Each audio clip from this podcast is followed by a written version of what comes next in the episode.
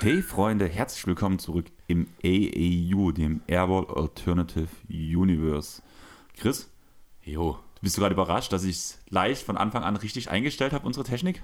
Ich, ja, zum einen kein zweiter Versuch beim Start und dann hast du es sogar geschafft, Airball, jetzt krieg ich's nicht gebacken, Airball Alternative Universe richtig auszusprechen. Ich bin regelrecht begeistert, ja. Ja, man merkt, ich habe mich letzte Woche auf Arbeit sehr erholt, aber dazu, spä dazu später mehr.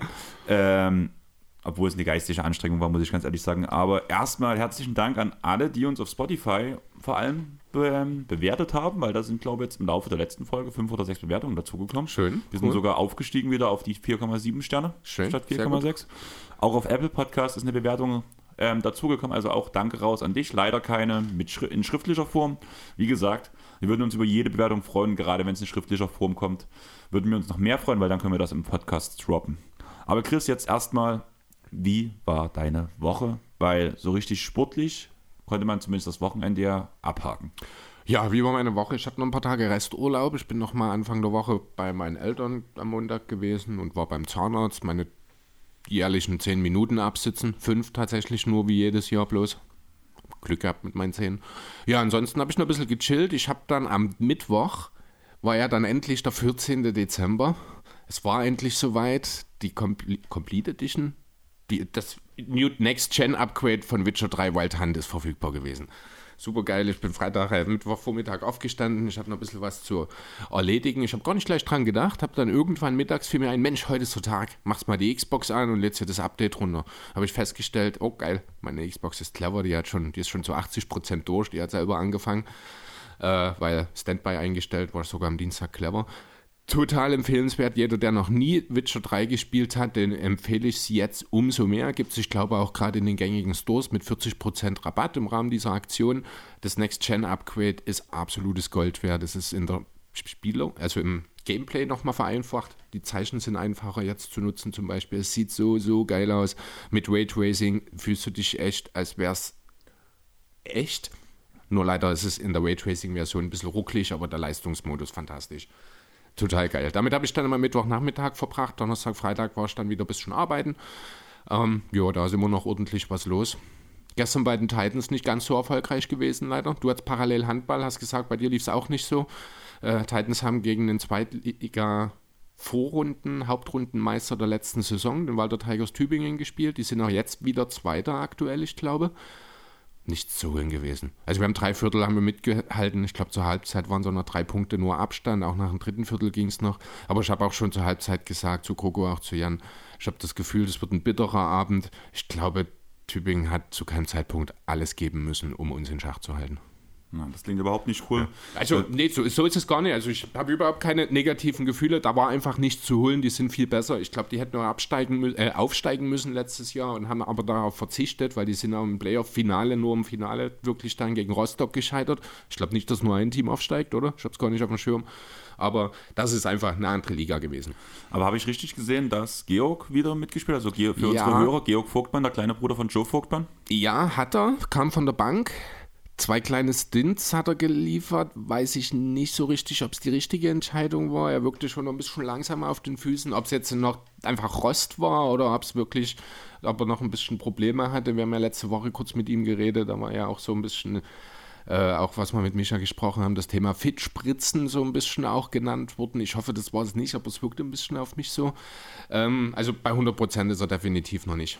Okay. Hat er jetzt erstmal auf jeden Fall eine längere Pause, wenn das Jena-Spiel durch ist am 23. Ne, das stimmt nicht. Am 29. am Donnerstagabend ist auch noch ein Spiel. Ach stimmt, das hat er ja auch noch gesagt, Ja. dass ja keine richtige Pause zwischen Genau. Weihnachten und Neujahr passiert. Stimmt, hast recht.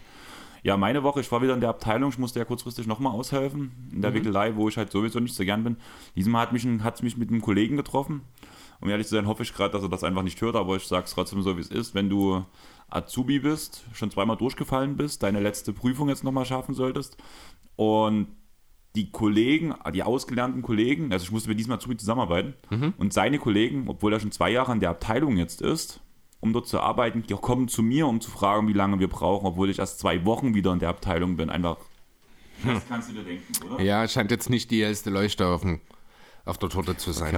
Danach ging das los. Also, was ich sagen muss, total lieber Typ. Also, Quatsch vielleicht ein bisschen zu viel. Wenn ich das sage, ist das wollt's schon eine Aussage. sagen, ja. Und vor allem über Sachen, die, also wirklich aus der Kalten heraus hat er mir angefangen zu erzählen, wie sich die russischen Panzer weiterentwickelt haben und was für Munition dort drinnen ge ähm, ähm, gelagert oder was für Munition benutzt Okay. wird. Mit Typen und allem drum und dran. Also, wo ich mir dachte, so, hier, Junge, das interessiert mich nicht. Das habe ich ihm auch mehrfach gesagt. Dann haben wir zehn Minuten, hat er zehn Minuten was, was anderes geredet, um wieder zu diesem Thema zurückzukommen. Ja, jeder braucht ein Hobby. Muss ja, nicht jeder teilen, aber dann ja, versuche ich natürlich dann mein Hobby nicht den anderen aufzuzwängen. Ich stell dir mal vor, ich hätte die ganze Zeit über irgendwelche Efficiencies im Basketball mit ihm geredet und er hätte kein Wort verstanden, wenn ich über. Das wäre bestimmt ein cooles Gespräch. Ihr hättet, ihr hättet einen gemeinsamen Nenner. Den Tank.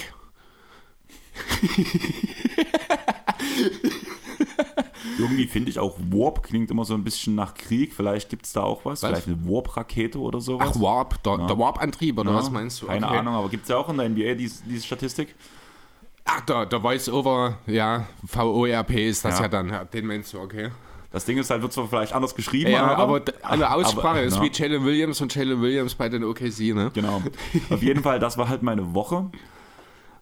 Ich habe dir auch was Positives erzählt. Ich habe mich gewundert, dass, dass das Steueramt mir viel Geld überwiesen hat. Ja, stimmt. Und es ist wirklich alles safe. Also es ist mein Geld. Ich, ich habe letzten Monat beim Riechsparen 400 Euro gewonnen, tatsächlich. Das ist mir gar nicht aufgefallen. Das ist mir erst dann na, zwei Wochen oder sowas, als ich mal zufällig gesehen habe, dass da mehr Geld da war. Okay. Also ja, aber so ungefähr war es bei mir auch. Es war auf einmal zu viel Geld da für das, was ich auf dem Konto haben sollte. Dafür, dass es vor kurzem noch ganz anders aussah, eigentlich eine Bei sehr uns- schöne, bei, bei uns uns beiden beiden. wohlgemerkt, genau, eine sehr schöne Konstellation. Genau, danach war halt Freitag auflegen und ganz ehrlich, es war mein Jahresabschluss, ich habe mich mega drauf gefreut, war auch mega happy. Vorher hat die Band Big Fat Shaking gespielt, die ich halt auch schon seit gefühlt seit ich zwölf bin kenne und feier, was erstmal eine coole Grundlage war. Dann haben die aber zu spät angefangen, haben danach noch überzogen, Ja. wo meine Leute, meine Gäste, die halt wirklich wegen mir gekommen sind, da standen und gewartet haben, mich gefragt, wie lange spielen die noch, wie lange spielen die noch? Ich so, naja, eigentlich war, haben, wurde mir erst halb, zwölf, äh, halb elf gesagt, dann habe ich gesagt, na, wenn sie jetzt noch spielen, wird es wahrscheinlich um elf werden. Dann ging es bis kurz vor halb zwölf. Und ja, mein Jahresabschluss und der Jahresabschluss war länger geplant als das Konzert, wo ich mir halt auch sage, mein dann Abend, irgendwie nicht nicht. eure, Ja, genau. Leute. Und danach habe ich die ganzen Weihnachtsfeiern drin gehabt. Also keine Stimmung.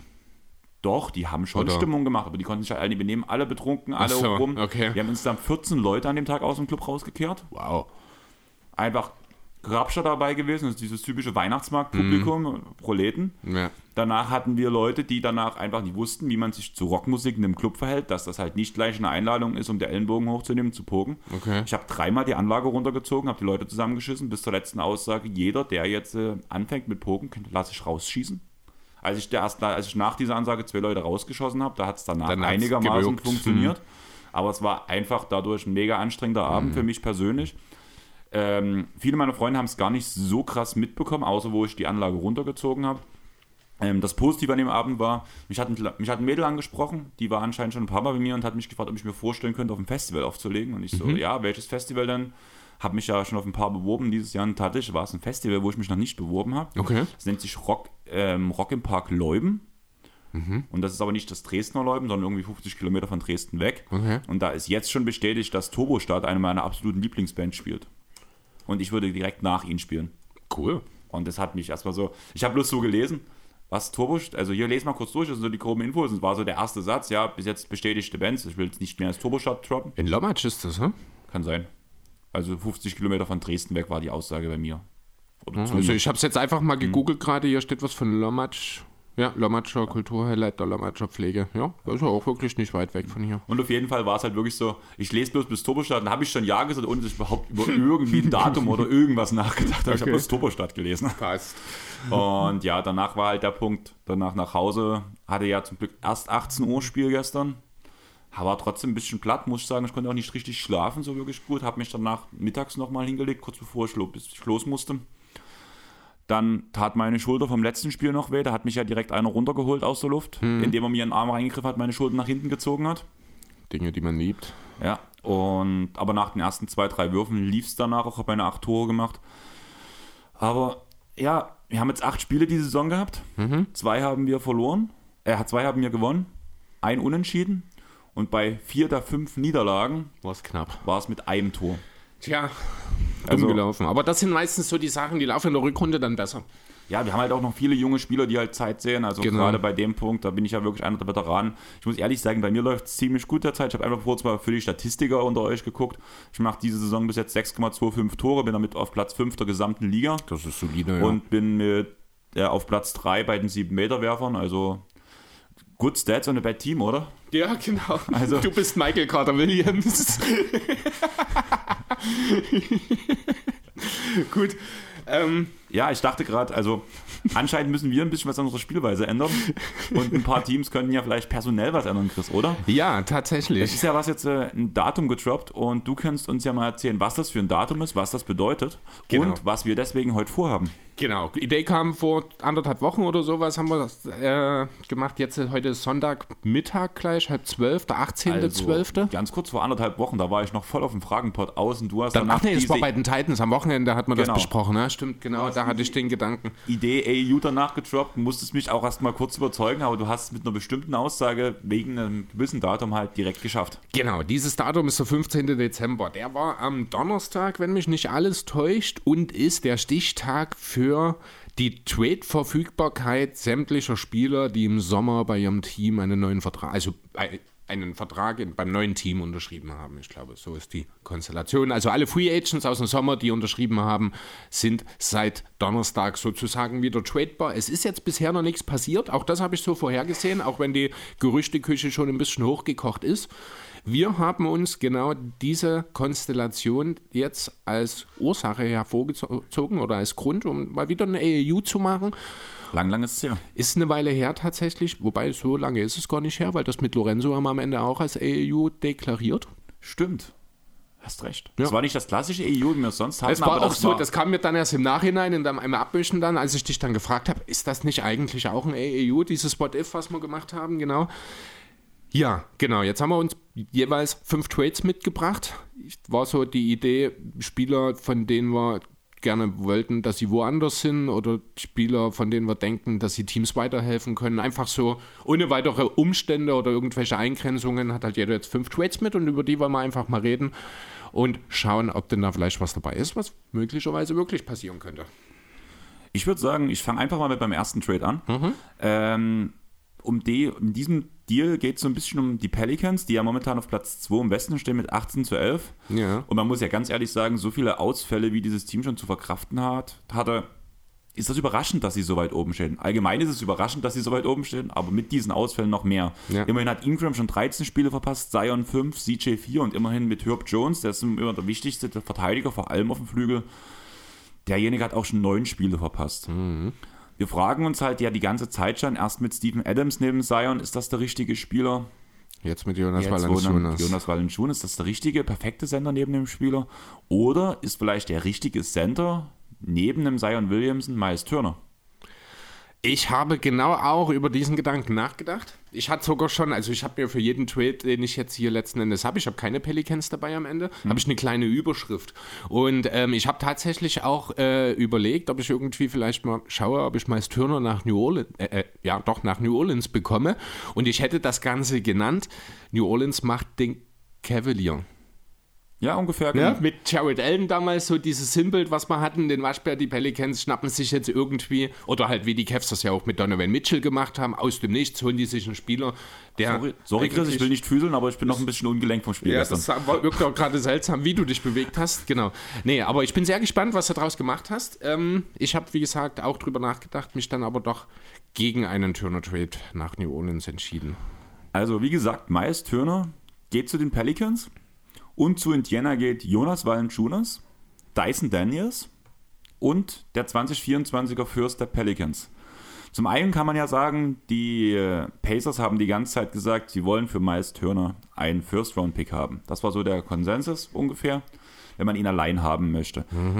Den bekommen sie von den Pelicans, da wir wissen, so gut wird er nicht sein. Ich habe extra den 24er genommen, weil wir nicht wissen, was in einem Jahr passieren wird, weil momentan stehen sie ja sehr gut da. Ja gut, aber wenn du Bekommt jetzt... man äh, mit Dyson Daniels nochmal einen Spieler, der im aktuellen Draft an Platz 8 gezogen wurde und auch jetzt schon bei den Pelicans eine solide Rolle spielt. Usage ist zwar relativ gering mit 11,6, aber er spielt trotzdem schon 20 ähm, Minuten pro Spiel, hat eine Feldwurfquote von 50%, eine Dreierquote von 41%.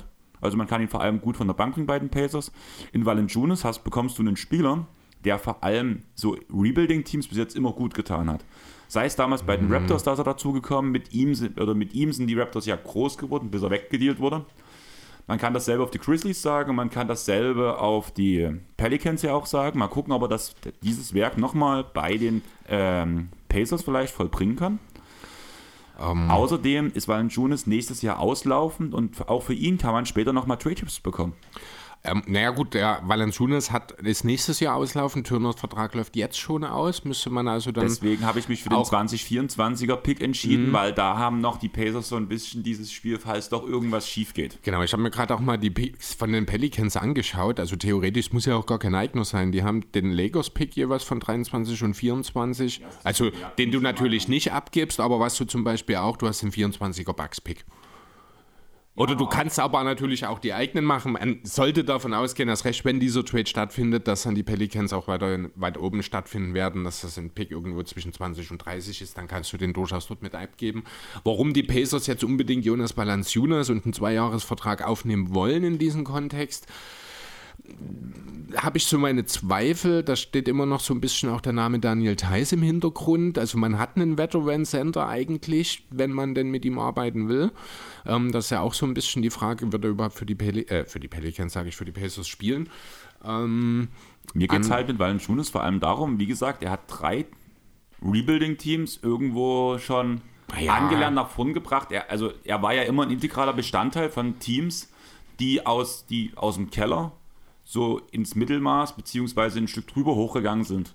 Und das hat er ja also ich glaube, ja, da ist, sind, es gibt ein ja, Bild dafür. Es gibt, also es ja, aber ein dafür, Muster. Ja, aber dann hole ich mir, wenn ich die Pacers bin, Valanciunas in zwei Jahren und nicht jetzt. Weil jetzt die Pacers, das zeigt jetzt auch inzwischen die Saison, jetzt geht es nach unten. Weil wenn, dann willst du ja, wenn du Turner abgibst, wird wahrscheinlich auch ein Heel Trade noch folgen dann in der Konsequenz, dann reißt du ein, dann willst du keinen Spieler haben, der dein Team besser macht. Ja, mir geht es bei Valanciunas aber vor allem auch um den Punkt, dass du ihn halt auch gut weiterdealen kannst. Ich finde der, ich finde das Geld ist moderat für diesen, also für dieses, mhm. es ist absehbar, wann der Vertrag endet. Und mir geht es bei Valanciunas halt wirklich darum, dass er halt nochmal als Straight Chip genutzt werden kann, wenn man es dann halt genau nimmt. Sag mir mal, aus Valanciunas wird nochmal ein First Rounder du hast einen Dyson Daniels, einen First Rounder und du hast einen First Rounder bekommen. Damit hast du eigentlich ein gutes Kapital dagegen gehabt, auch dass du vielleicht mit Valanciunas ein bisschen mehr bezahlen musst, erstmal. Aber du hast halt eine Grundlage dafür, dass du viele Picks bekommst als an Pacers Stelle.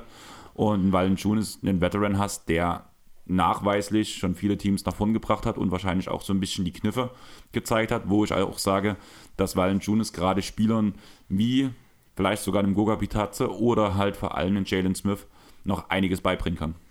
Das mag sein. Also ich, die Grundidee an sich finde ich okay. Ich hätte hier wahrscheinlich irgendwie versucht, ein drittes Team mit reinzubringen, weil ich Balanciunas und die Pacers einfach nicht sehe. Äh, am Ende, wenn du Dyson Daniels bekommst und noch den First One, dann nimmst du Balanciunas mit auf. Der Vertrag ist keine Katastrophe, da hast du natürlich recht. Das ist schon okay. Kann man am Ende so machen. Die Pelicans mit Miles Turner dann nochmal ergänzt, müssen wir natürlich auch nicht drüber reden. Das bringt die nochmal auf ein völlig anderes Niveau. Vor allem, ähm, wenn er so weiterspielt wie jetzt der Zeit, gerade bei den Pacers. Ja, so wie wir ja meist Turner eigentlich kennen. Er hatte halt äh, zwischendurch mal ein bisschen Phasen drin, wo es nicht ganz so war, aber das ist ja jetzt, äh, also ich bin jetzt nicht so super überrascht von dem Miles Turner so, das hat man alles schon gesehen. Aber es, er spielt ein Career ja dieses Jahr. Muss man in die Statistiken gucken, das ist sein bestes Jahr bis jetzt. Ja, ja, er profitiert enorm davon, dass er endlich einen Playmaker von gehobenem Niveau neben sich hat. Und dass der Platz in der Zone halt nicht versperrt ist. Ja. Genau, das wiederum ist ein Thema, was in New Orleans problematisch ist. Spacing. Ne? Also Turner würde dort für das Spacing sorgen letzten Endes, was okay ist, weil er muss nicht so viel in der Zone arbeiten, er würde das hinten verankern. Also für die Pelicans macht das alles Sinn. Ähm, ob er dann letzten Endes derjenige ist, der den Unterschied macht zwischen einem guten Team mit Playoff-Ambitionen und einem Contender, da habe ich noch meine Zweifel. Andererseits sind die Pelicans auch noch nicht am Ende ihrer Entwicklung, weswegen man das schon durchaus machen kann. Und man hat jetzt ich glaube, gerade jetzt im Laufe der letzten anderthalb Jahre in New Orleans doch größere Fortschritte gemacht, als man erwartet hat. Zumindest zum Zeitpunkt damals. Ähm, von daher kann ich mir schon vorstellen, dass so ein All-In-Deal wie dieser Turner-Deal das wäre, stattfindet. Am Ende in diesem Paket habe ich aber trotzdem das Gefühl, dass du am Ende ein bisschen zu viel abgibst. Für die Pelle, äh, für Turner oder? Ja. Bin ich mir halt auch unsicher gewesen, aber ich glaube, du musstest Stand jetzt irgendwie machen. Also so einfach, weil ja Miles Turner jetzt im Laufe der Saison nochmal seinen Wert gesteigert hat. Und ja, du hast recht, Turner ist kein Spieler, der dich zum Titelcontender macht, aber wenn du ein Paket um dich rum hast, um CJ McCallum, um Brandon Ingram und um Zion Williamson, hast du zumindest so deine 1A, 1B-Option schon dabei. In CJ deine 2A, 2B-Option und dann ist mit Turner dann so die 3, 4 ist Das ist okay. Überragend. Absolut, ja. Also Turner ist maximal die vierte Option in einem Team. genau.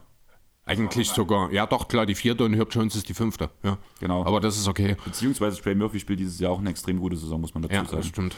Allerdings geht es mir halt beides. Ich habe, also ich bin bei Turner ja auf 3 bloß gelandet, weil ich halt Zion und Ingram so als 1A, 1B Achso, und, und deswegen McCallum als halt, zwei sozusagen. Genau, okay. genau. Darum ging es halt mit Alles dem klar. Hochgehen halt, Ja. weil McCallum auch gut die zweite Option im Team sein kann. Ja. Aber was ist dein erster Deal? Jo, also ich habe äh, jetzt einen Deal mit weder den Pelicans noch den Pacers. Ich habe hier erstmal einen relativ kleinen Deal. Überschrift lautet die Legos mit günstigen Upgrade.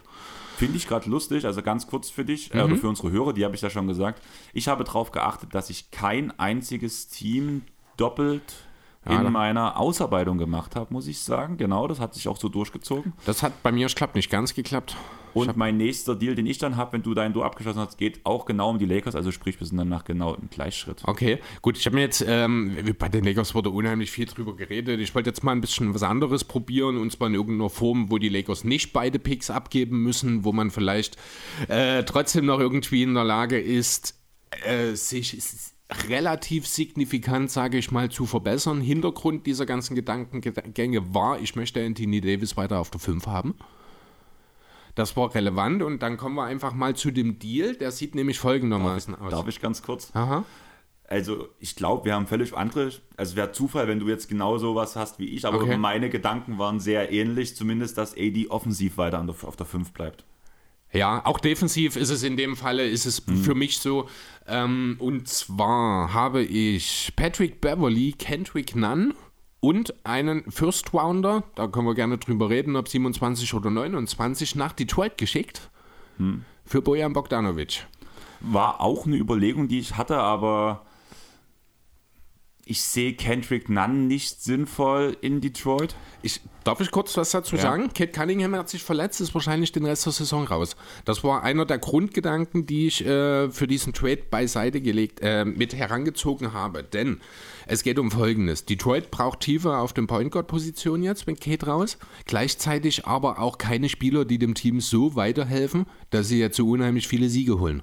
Das ist genau der Gedanke. Deswegen, Beverly spielt eine richtig, richtig schlechte Saison bisher in LA, könnte diesem Team durchaus aber nochmal weiterhelfen. Oder vielleicht, also rein mentalitätstechnisch, oder vielleicht ja sogar auch bis zur Trade Deadline seinen Wert nochmal ein bisschen erhöhen und zu einem Asset werden. Kendrick Nunn hat in Phasen bei den Lakers gezeigt, dass er hier und da mal für ein gutes Spiel sorgen kann. Das muss an der Stelle auch reichen. Ansonsten hast du mit Jaden Ivy, Kobe Joseph immer noch äh, einen jungen, sehr talentierten und einen erfahrenen, sehr qualifizierten Guard, der das übernehmen kann, sodass du von den beiden Neuen nicht unbedingt zu viel erwarten musst. Ähm, dann eben wird das Ganze noch garniert mit dem First Rounder, der so weit in der Zukunft liegt, dass er später dann auch wirklich mal was wert sein wird, wahrscheinlich für die Pistons. Ist die Frage, ob man den irgendwie Top 3, Top 5 oder sowas protected. Ich habe einen besseren Deal für die Pistons, weil du hast ein großes Problem bei, deinem, bei deiner Ausarbeitung, bei dem Punkt. Also, Der- wann, der was du gerade denkst, dass der 23er Pistons-Pick nicht in den eigenen Händen liegt. Verdammt, nicht? Nein, Wo ist denn der? der ist bei den Scheiße. New York Knicks. Ach, das ist dieser, Und ich habe ist das dieser Dump? Nee, wie, nix. Ja, also zumindest laut Fanspo, wo wir noch drüber geredet haben, kannst du mal gucken, da liegt der 23er First Round Pistons Pick rum. Bei den Knicks. 2023. Ach, das war dieser, dieser wilde Draft-Trade letztes Jahr um Yes. Usman Dieng und Jalen Duen und Co., oder? Yes. Alles klar. Nee, den habe ich tatsächlich nicht mit auf dem Schirm. Okay, da hast du recht. Dann macht es natürlich nur bedingt Sinn. Dann, ähm, ich weiß nicht, ob der geschützt ist. Top 18 geschützt, steht jetzt hier was? Okay, den Schutz habe ich nicht mit. Top 16 in 21, 22, 18 in 23, 24, was? Blick ich jetzt aber auch nicht ganz hundertprozentig durch, gerade um ehrlich zu sein. Detroit. Also 2023, 1 bis 18 haben sie ihn selber, 19 bis 30 geht er nach New York. Okay, gut, die Protection So habe habe ich, ich halt jetzt nicht auf. Real GM mit drin Mhm. und dann macht dieser Deal, wie ich Dann finde, dann wieder, wieder Sinn, absolut ja. Sinn. Genau, du behältst dir die Chance vielleicht wirklich auch noch auf Victor Wembanyama damit, der dann äh, die, ich hätte jetzt gerne die große Rotation, aber die 1 bis 5 Rotation abrundet letzten Endes, äh, wenn er denn käme oder uns gut Henderson, wobei der dort in diesem Guard-Team dann gar nicht unbedingt so gut reinpassen würde neben Kate und Ka äh, Ivy. Aber ja, Bogdanovic auf jeden Fall würde der klare Starting-Vierer werden in LE. Anthony Davis könnte weiter wüten, wenn er, ich weiß gar nicht, ist er jetzt noch verletzt oder ist er schon wieder zurück? Ähm, er war ja nicht verletzt, hat er bloß nicht Oder Grippe hat gehabt. ach nee, oder Grippe verletzt, äh, krank war es, genau. Ähm, der kann halt weiter auf der 5 wüten. Bogdanovic liefert Erfahrung, liefert eine halbwegs solide Defense auch, hat einen sehr hohen Basketball-IQ, extrem gutes Spacing. Also er liefert im Grunde genommen alles das, was den Lakers in dieser Saison unter den Rollenspielern abgeht. Jetzt macht mein Deal weniger Sinn, deswegen muss ich wahrscheinlich meinen Pick irgendwie nochmal ändern. Aber da können wir auch später nochmal drüber reden. Du hast ja gerade die nächsten Picks wahrscheinlich auch offen gehabt, deswegen können wir danach im Nee, hab Nachhinein nochmal drüber Pistons, reden. Aber ich habe hier auf Real GM, ja, ist alles eigentlich gut aufgelistet, da können wir reinschauen. Okay, weil ich würde einfach jetzt doch nicht meinen Lakers-Stil vorstellen, sondern weil du jetzt gerade mit Bogdanovic und Mhm. die Detroit Pistons im Tank-Modus angefangen hast, da habe ich nämlich auch einen Deal und das passt halt gerade besser dazu, fand ich, weil halt der Bogdanovic die, ähm, Deal von dir ähnlich meinem ist, mit ähnlichen Gedanken. Ja. Bei mir landet Bogdanovic bei dem Team, was immer gewinnen will, es nie wirklich schafft. Bei Aber den Kings. Da, nein, bei den ähm, New York Knicks. Achso, oh ja, gut, das ist, das, das ist die Ostoption dazu, ja, okay. Genau. Dazu macht man halt einen direkten Konkurrenten stark nochmal als Pistons. Ist, sind die Knicks und Pistons aktuell wirklich direkte Konkurrenten? Ja, selbe Conference, man spielt halt öfters gegeneinander. Ja, aber völlig unterschiedliche Punkte momentan. Die Knicks wollen gewinnen, die Pistons wollen aufbauen. Also ich würde die jetzt nicht zwingend Ja. als direkte Konkurrenten Ja, aber mir sehen. geht es halt gerade an- aus einer GM-Sicht auch dort bei dem Punkt danach, dass man öfters als gegen West-Teams ja gegeneinander spielt. Ja, gut, okay. Ne? Und das ist dann ja Mhm. die Chance, dass man dann verliert, ist ja höher, obwohl ja die Spieler trotzdem gewinnen wollen. Muss man ja wirklich immer sagen, das ist ja Okay. die GM-Sicht, wenn man halt dann am Endeffekt aktiv tankt, weil Trainer und Spieler wollen ja eigentlich schon immer gewinnen. Ja. Ähm, deswegen landet in Detroit Derrick Rose, der mittlerweile von Tipps auch aussortiert wurde. Mhm. Und danach der Spieler, der von Tipps nie gewollt wurde, der zwischenzeitlich mal gestartet ist, aber auch bloß, weil so viele Leute verletzt waren, in Cam Reddish, was nochmal ein Talent ist für Ja. die Detroit Pistons. Aha. Und ich hatte jetzt halt dazu noch reingeschrieben, dass die Pistons den, den 23er Fürst von sich Also- selbst zurückerhalten. Nur die drei Spieler sind erstmal Genau. grundsätzlich drin, okay? Dass man den eigenen Fürst zurückerhält. Jetzt würde ich aber sagen, wenn man in den Tank geht, kann man den Pick auch eigentlich in New York lassen und ersetzt ihn ein, durch einen anderen First Rounder, der gern, wo New York ja mehr als genug hatte. Da war ja damals die große äh, Diskussion um Donovan Mitchell. Ungefähr einen gleichwertigen Pick würde ich dann ungefähr nehmen, der nicht der von Detroit ist. Wie sieht das aus? Cunningham wird operiert, hast du schon gesagt. Und wenn man dann Bogdanovic noch abgibt, ist der Tank eigentlich kaum noch aufzuhalten. Eigentlich nicht. Es ist nicht mehr viel. Ivy kann dann sich wirklich voll ausleben. Was Ja, man von Killian Hayes noch erwarten kann, wissen wir auch noch nicht so genau. Also die können äh, sich dann auf jeden Fall ausleben. Das stimmt. Rose hat jetzt bei den Knicks durchaus auch seine Gründe, dass er aus der Rotation gefallen ist. Also er hat deutlich abgebaut im Vergleich zu den letzten ein, zwei Jahren. Ob er den Pistons dann unbedingt weiterhelfen kann, wissen wir nicht. Das wiederum würde wieder gut eigentlich reinpassen in den Kontext, dass die Pistons, dass den Pistons nicht unbedingt geholfen werden soll. Genau, außerdem wäre wieder der Punkt, dass Rose ja trotzdem als guter Veteran für junge Spieler gilt und er weiß auch, wie in Detroit die Türen aufgehen. Ja. Das ist halt auch so ein Punkt, den ich dort noch ein bisschen mit rausgebracht habe. Außerdem brauchen die Knicks ein bisschen mehr Spacing und Bogdanovic wirft diese Saison 43% bei 6 Attempts. Ich weiß nur nicht, wo er in der Line-Up stehen soll, wenn ich ehrlich sein soll. Also das ist, du hast mit Robinson, Ich würde mit sagen, du spielst mit Randall, mit Toppin. Du, Du hast ja spielst groß, du spielst groß, du spielst mit Brunson auf der ähm, 1, mit, mit Barrett auf der 2, Bogdanovic auf dem Flügel. Hm. Bogdanovic auf dem Flügel auf die, auf die 3, Randall auf die 4 Hast du und defensive Probleme. Also ich verstehe den Punkt dahinter. Offensiv kann ich mir das durchaus vorstellen. Auch wenn das grundlegende Problem der Knicks, dass sie drei Spieler, die den Ball am meisten in der Hand haben, immer noch am liebsten in der Zone abschließen, das dadurch natürlich nicht gelöst wird, würde Bogdanovic dort zwar helfen, Aber ich glaube, insgesamt defensiv, wenn du ihn auf die 3 stellst, wird das noch größere Probleme machen, als es von hilft, glaube ich. Ja, aber trotzdem, du nimmst ja zwei Spieler erstmal raus, die, also allgemeines Offensiv und vor allem das Dreiertreffen, gerade das größte Problem, was die Knicks haben, muss man ganz ehrlich sagen, weil die Würfe sind eigentlich relativ offen, aber fallen halt einfach nicht. Und da würde ja auf jeden Fall Bogdanovic sehr gut helfen, zumal er ja eigentlich sogar noch freiere Würfe bekommen sollte als in Detroit. Normalerweise ja. Also ich kann mir schon vorstellen, wie gesagt, offensiv sehe ich den Fit absolut. Defensiv habe ich dort ein bisschen mehr Fragezeichen. Weiß auch nicht, was ich von dieser großen Line-Up halten soll. Weil, also da kommt so ein bisschen auch der kleine Toppin-Fanboy vielleicht in mir noch zu sehr hervor, denn ich habe immer noch, bin immer noch der Meinung, dass Obi Toppin Teil der Zukunft der Knicks sein sollte. Deswegen Dieser habe ich ihn nicht weggedealt. aber dieser Deal würde ihn hart in den Minuten einschränken. Ähm, ja, gebe ich dir recht, aber ich würde halt eigentlich am liebsten hoffen, dass Randall noch irgendwie wegkommt, aber das ist halt schwer zu machen. Ja, das ist das Oder Problem an der hast du Sache. was mit Randall? Nee, für Wendell habe ich nichts, aber ich habe was äh, für Cam Reddish und Derrick Rose tatsächlich. und zwar habe ich es genannt, die Cam Reddish Win-Win-Situation. Ist eigentlich mein dritter Deal. Ich, hab hier- ich springe jetzt ein, da gehen wir dann gleich nochmal dazu. Ich bin auch gerade auf meinen letzten Deal Ja. gesprungen. Ich habe dir ja erzählt, dass ich einen vergessen habe zu übertragen aus Ja. meinen Unterlagen und das war genau der. Okay. Deswegen habe ich da auch am wenigsten, muss ich ehrlich gerade zugeben, rausgeschrieben. Für alle die anderen Deals habe ich so ein bisschen noch mehr rausgeschrieben, noch ein bisschen mehr dazu geschrieben. Das war der, der ein bisschen untergegangen ist, weil ich ihn irgendwie überblättert habe in meinem Notizbuch, wo ich es dann auf PC übertragen habe. Ja, passiert. Gut, okay, pass auf, mein Deal. Ähm, Cam Reddish, Derrick Rose und Ryan Archidiakono gehen nach Cleveland und im Zurückkommen Caris LeVeur, Isaac Okoro und ein Second Rounder. Nochmal bitte. Cam Reddish, Derrick Rose und Ryan Archidiakono nach Cleveland? Würde ich an Cleveland Stelle nie machen. Warte mal, lass mich, lass mich mal ausreden erstmal. Ne? Und Caris LeVeur und Isaac Okoro und ein Second gehen nach New York. Warum mache ich das? New York ist klar. Rose ist aus der Rotation gefallen, Reddish ist aus der Rotation gefallen. Der Gegenwert, den man haben will, ist klar. Was war's? Also ich fand ja auch den Gegenwert für Reddish sehr, sehr gering, um ehrlich zu sein. Das war, das finde ich eigentlich gerade auch einen interessanten Punkt. Das war ja Kevin Knox.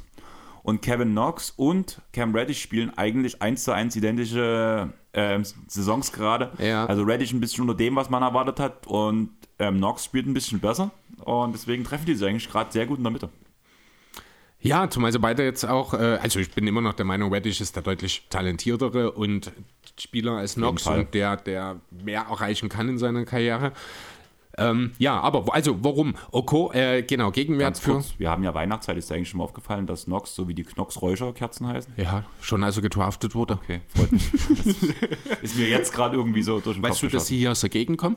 Was, Knox? Ja, Ja, gut. das weiß ich.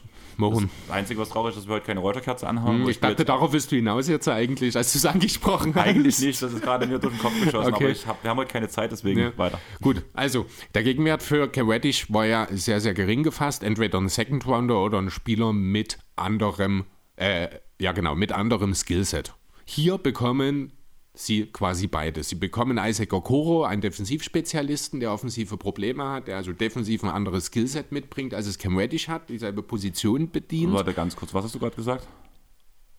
Isaac Okoro ist und ein Second Rounder. Nee, aber wa- Oder wa- wie hast du Okoro sein Skillset gerade beschrieben? als defensiv orientierten Spieler, Okay. der offensive Probleme hat. Ich habe es gerade genau andersrum so, verstanden. Also ich klar. weiß nicht, ob du dich versprochen hast oder ob ich einfach bloß gerade die Sachen durchmischt habe. Für mich war gerade so defensiv Probleme. Ich so, eigentlich Nee, ist nee. das nur gerade das, was er kann. Nee, genau, also genau das war halt auch der Gedanke, weswegen ich nicht. Ich finde, er würde dort gut in diese Starting-Line-Up der Knicks äh, passen, vielleicht sogar als fünfter Stotter, also als der, wobei dort hat man jetzt wahrscheinlich Grimes oder so, das soll jetzt erstmal egal sein, kann auch von der Bank kommen.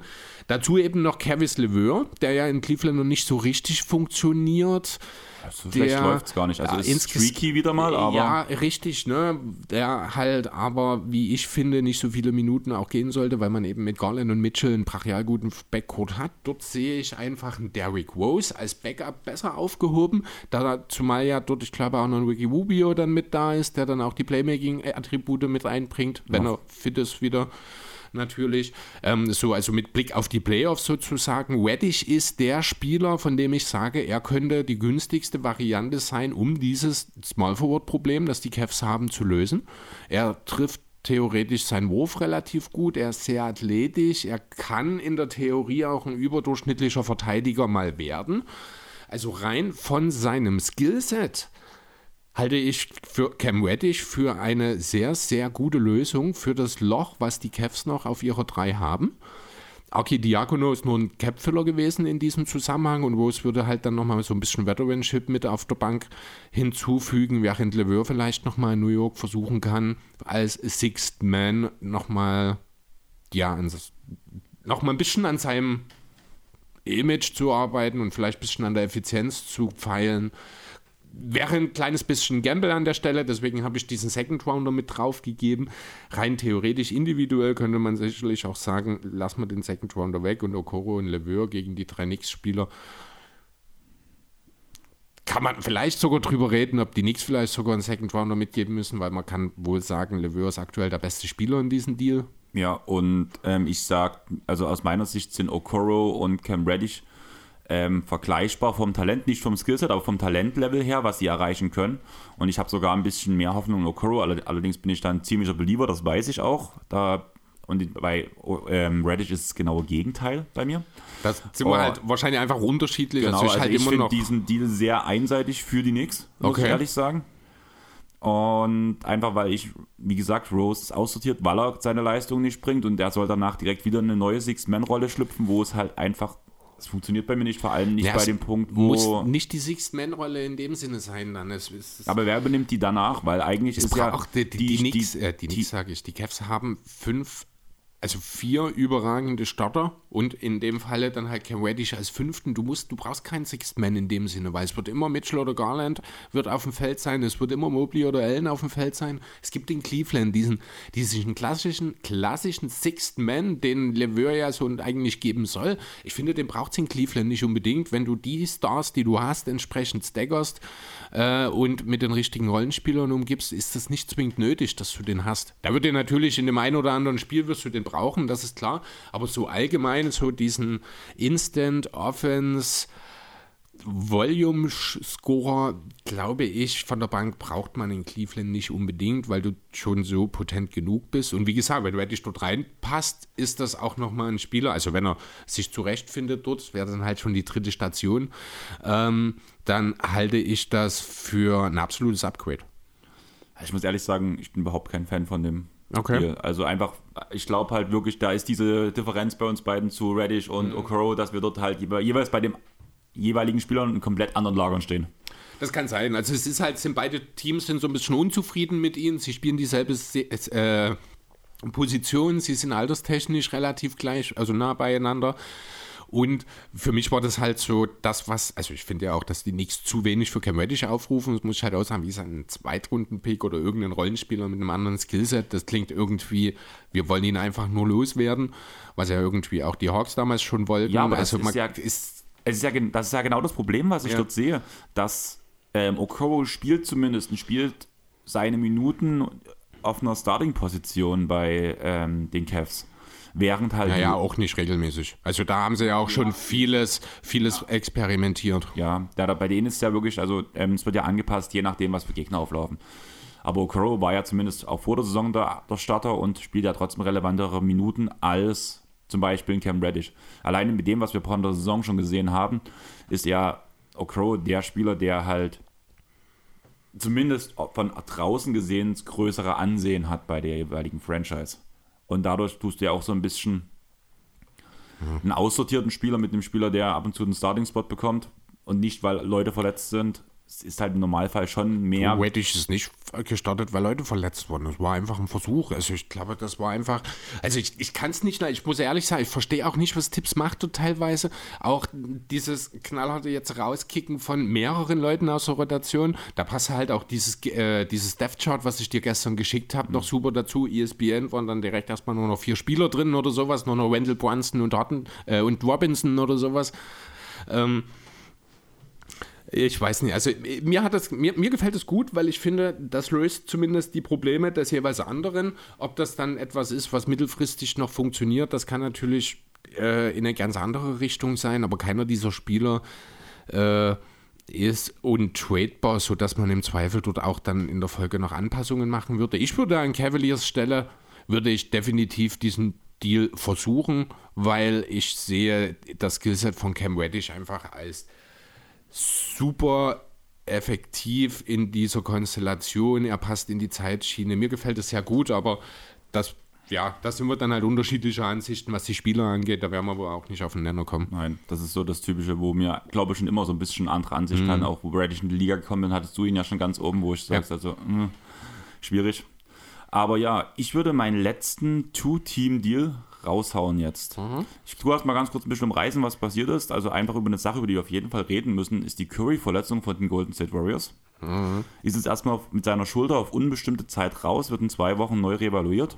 Man muss ja ehrlich sagen, jetzt sind die Chancen für Pool da in der Starting Five. Und man muss hoffen, dass man einen Run startet, damit man nicht komplett abkackt oder man verbessert sich. Man braucht einen neuen Sixth Man, muss man ganz ehrlich sagen. Und man hat auch indem man Wiseman schon die G-League geschickt hat. Moody bekommt immer noch keine so guten Minuten, aber beide haben zumindest ein gewisses Talent, was wert ist, um einem Team zu helfen. Und Chris, kannst du mir sagen, welches Team momentan in der gesamten Liga den letzten Platz belegt? Äh, jetzt so spontan, wenn ich ehrlich sein soll. Ich glaube, es sind nicht die Magic? Die Nein. Pistons? Nein. Ah ne, ist es sogar im West-Team? Nein. Sind es die Hornets? Es sind die Hornets. Sind es echt schon die Hornets? Sind sie schon ganz Mit unten angelangt? Ja, na eben, tatsächlich. Und deswegen jetzt auch, weil vieles nicht rund läuft, auch der Bridges-Abgang tat extrem weh. Dann gab es ja von Lamello schon die einigen Verletzungen. Man hat seine eigenen Picks. Ganz ehrlich, der Tank of Bambi muss starten und dafür muss es einen Ausverkauf geben. Mhm. Und ich habe einen Deal rausgesucht. Ich bin mir, das ist der Deal, wo ich mir am unsichersten bin, ob der überhaupt realistisch ist, aber irgendwo finde ich schon, ich, ich, sehe bei beiden Teams viele Punkte, dass sie Nein sagen, allerdings auch viele Punkte, dass sie Ja sagen. Deswegen bin ich mir unsicher und ich will jetzt mal deine Meinung dazu hören. Mhm. Wie gesagt, man braucht einen neuen Sixth Man in Golden State und ein Underdog Sixth Man für mich diese Saison oder ein Kandidat auf den Sixth Man Award ist Kelly Oubre Jr. Mhm. Spielt wieder eine überragende Saison und danach noch so ein war der nicht schon mal in Golden State? Kelly? Ja, ich glaube ja. ja. Mhm. Wer weiß, wie die Türen aufgehen, kann man das nochmal sagen. Und danach so ein sneaky athletischen Spieler mit ein bisschen Wurf in PJ Washington, mit dem man dann auch einen neuen Deal aushandeln kann, vor allem wenn Draymond seinen äh, Vertrag nicht verlängert bekommt auf den Betrag, wie er will. Mhm. Hat man einen Center bzw. Powerforward, der ideal in die Rotation von den Golden State Royals reinpasst. Bist du da erstmal auf meiner Seite? Das kommt darauf an, was du jetzt abgeben willst. Du wirst wahrscheinlich den einen Spieler, den du magst, der muss mit weg. Das ist James Wiseman. Ja, das ist klar. Dazu ein Spieler, der kaum Minuten bekommt, Moses Moody. Und danach noch als so ein bisschen Filler, aber der auch noch, von dem ich mir viel mehr erwartet habe diese Saison, aber der auch noch nicht so richtig funktioniert, in Dante DiVincenzo. Du hast einen Starting Center, der danach neben ähm, Ball funktionieren würde, in Wiseman selbst wenn Wemby kommen sollte, wäre das ein Spieler, der neben Wiseman funktionieren kann, weil er auch diese Guard-Skills hat. In Moses Moody hast du zumindest in der Draft einen defensiv orientierten Guard mit einem Flügel, äh, der mit einem Flügel, mit einem Dreier, der auch neben Ball funktionieren würde. Und Dante DiVincenzo bringt halt Defense. Den muss man halt testen, muss man gucken, wie es läuft. Aber allgemein, es gibt ja eine äh, Option danach im zweiten Jahr, also ist noch gar nicht fest, ob er überhaupt beim Team bleibt. Das ist erstmal so das grobe Umrissen. Mir geht es da vor allem darum, dass, Golden, äh, dass die Charlotte Hornets richtig abkacken. Also laut der NBA Trade, äh, ESPN Trade Machine büßen sie auch direkt erstmal sieben Siege ein. Ja, Fansbull sind es fünf. Hm. Ähm. Halt junges Talent gegen zwei Spieler. Also es ist, wurde jetzt offiziell schon verkündet, ähm, es werden nur noch Spieler genutzt. Also man will, will die letzten Jahre von Stephen Curry maximieren. Willst du hier noch irgendeinen Pick einbauen? Ich habe darunter stehen, ich bin mir unsicher, ob Picks hier fließen müssen. Müssen, definitiv. Dieser Deal Auf wird, werden die Seite? Hornets würden diesen Deal niemals abschließen. Ich habe halt wegen Wiseman und Moody, da, weil dort halt so viele. Ja, aber du sagst schon, Wiseman hat null Wert aktuell. Dante DiVincenzo ist, äh, habe ich vor der Saison war schon kein großer Fan davon. Äh, bestätigt sich jetzt in mir auch ein bisschen. Andererseits bist du mit den Trade-Gespräch, äh, also zu diesem Trade eingestiegen mit den Sixers fehlt, äh, den Sixers, den Warriors fehlt jetzt ein Sixth Man. Du nimmst aber den Ballhändler von der Bank, der bei den Warriors noch übrig ist, jetzt raus und schickst ihn zu den Hornets. Mit Kelly Oubre. Nein, Also du ich rede von DiVincenzo, den du jetzt wegschickst, der der einzige brauchbare Guard noch ist, der Playmaking übernehmen kann, wenn Curry raus ist. Uwe ist kein Spieler, der sich selber viel erarbeiten kann. PJ Washington genauso wenig. Ich will jetzt auch nicht Raymond Queen den Ballvortrag übernehmen lassen. Clay Thompson ist jetzt auch nicht ein Tripler vor dem Gott. Also Damien Lee spielt eine ganz beim- gute Saison gerade. bei allen Vorbehalten, die ich gegenüber Dante DiVincenzo habe, ist das derjenige, den ich als letztes aktuell in diesem Team wegtraden würde, solange Steph Curry fehlt, einfach weil mir die Ballhändler sonst abhanden kommen. Ich weiß halt nicht, ich bin halt der Meinung, dass Damien Lee eine sehr gute Rolle dieses Jahr spielt. Ich habe irgendwie letztens auch erst ein Meme gesehen. Das war nach dem Spiel, wo er den Buzzer getroffen Wer? hat. Damien Lee. Der steht bei BKF niemand. Ach, der ist scheiße, das- stimmt. du bist Damien völlig- Lee ist Damien, Damien du Lee war Suns. Sorry, aber letztes Total Jahr bei daneben, State. ja, genau. Du stimmt. bist völlig falsch gerade.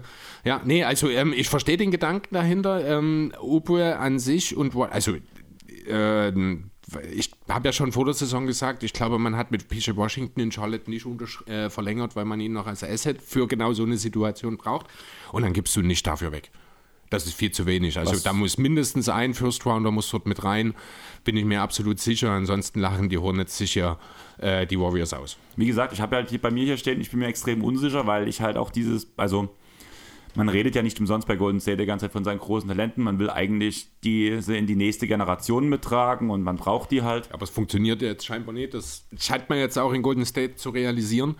Aber das Deswegen, Potenzial der Spieler ist halt trotzdem noch da. Die sind halt bloß in der falschen Situation. Gerade in so einer Tanking-Situation bin ich halt der Meinung, können sie sich, können sie sich mal austesten, können sich nochmal ähm, weiterentwickeln. Die Chance hat Moody und Wiseman bis jetzt ja nie bekommen. Das ist halt so ein bisschen der Gedanke, ob, warum ich mir so unsicher war, Picks fließen müssen. Eigentlich müssen sie, aber irgendwo sage ich mir halt, wenn sie jetzt in eine Situation kommen, wo sie halt funktionieren können, wo sie auch ihre Raps bekommen, dann wird ihr Wert ins Unermessliche steigen. du musst ja einfach mal schauen, Kelly Upe und PJ Washington sind beides Spieler, die Starterqualität haben. Im Gegenwert bekommst du einen zwei junge Talente, die bisher ihre NBA-Tauglichkeit zu großen Teilen noch nicht nachgewiesen haben und äh, in Donde DiVincenzo einen Spieler, der gerade auch alles andere als abliefert. Also wenn du mich fragst, gehört hier mindestens ein First Rounder der Warriors, wahrscheinlich sogar noch mehr rein. Denkst du wirklich? Also, Also ich würde, an maximal Hornets noch Stelle, ein. du kriegst viel mehr als das kriegst du für Hupe und Washington. Ja, aber das Ding ist, du musst halt, ich, ich sehe halt nie, also blöd gesagt, was wäre jetzt, wenn du jetzt noch Kuminga zum Beispiel mit reinfährst oder Kuminga statt Dante DiVincenzo? Würde auf jeden Fall interessanter sein. Aber denkst du, dann würde Golden State das machen? Weil das sehe ich überhaupt nicht. Ich sehe den Deal ohnehin nicht. Aber man braucht. Also ich sehe ich seh auch nicht, dass die Warriors jetzt groß was machen. Die werden vielleicht einen kleinen Deal einfädeln, um nochmal einen Guard ranzubringen, einfach weil jetzt durch die Curry-Situation dort ein bisschen ein Loch entstanden ist. Ich sehe keinen großen Deal, das wird dann eher eine Thematik sein, wenn man entweder da oder vielleicht auch erst im Sommer, wenn man dann halt in den Playoffs festgestellt hat, dass es so jetzt mit denen wirklich nicht klappt, wenn man nächstes Jahr nochmal angreifen will, dass man dann sagt, jetzt machen wir es. also ich glaube wirklich, dass Golden State diese Saison noch ein relevanter Trade-Kandidat ist, weil man dieses sein. Jahr nochmal oben angreifen will und man merkt halt einfach gerade auch mit den jungen Spielern und mit den Spielern, die älter geworden sind, mit den Ergänzungen, die man in der Offseason gemacht hat, dass es nicht funktioniert. Das mache ich aber nicht jetzt, wenn mein bester Spieler verletzt ist und ich noch nicht weiß, wie es weitergeht. Das Ding ist halt, das ist genau der Punkt. Willst du jetzt versuchen, schon gegenzuwirken, um diese Zeit ohne Kirby zu überbrücken? Mit einem Kader, wo du danach trotzdem auch immer noch gut bist? Oder Aber nicht so. Ja, wie machst du es besser? Also, Habe ich doch. ge- Du kannst ja nicht. Also, ich verstehe aber den Punkt, den du hast, aber die, diese Trade-Konstellation so macht für mich überhaupt keinen Sinn, weil nachdem dein bester Ballhändler weg ist, dein bester Ballhändler von der Bank jetzt dessen Rolle übernehmen muss, lässt du den einen Ballhändler, der auf der Bank noch sitzt, schickst du weg. Also, dieser Deal, also auch mit. Äh, ich bin kein DiVincenzo-Fan, habe ich schon gesagt. Ich glaube aber auch, dass das also am Ende für die Hornets nicht reicht. Ich glaube. siehst du wirklich, dass dieses Warriors-Team, so wie es jetzt ist, weniger ohne Kirby abschmiert, als wenn man diesen Deal durchzieht?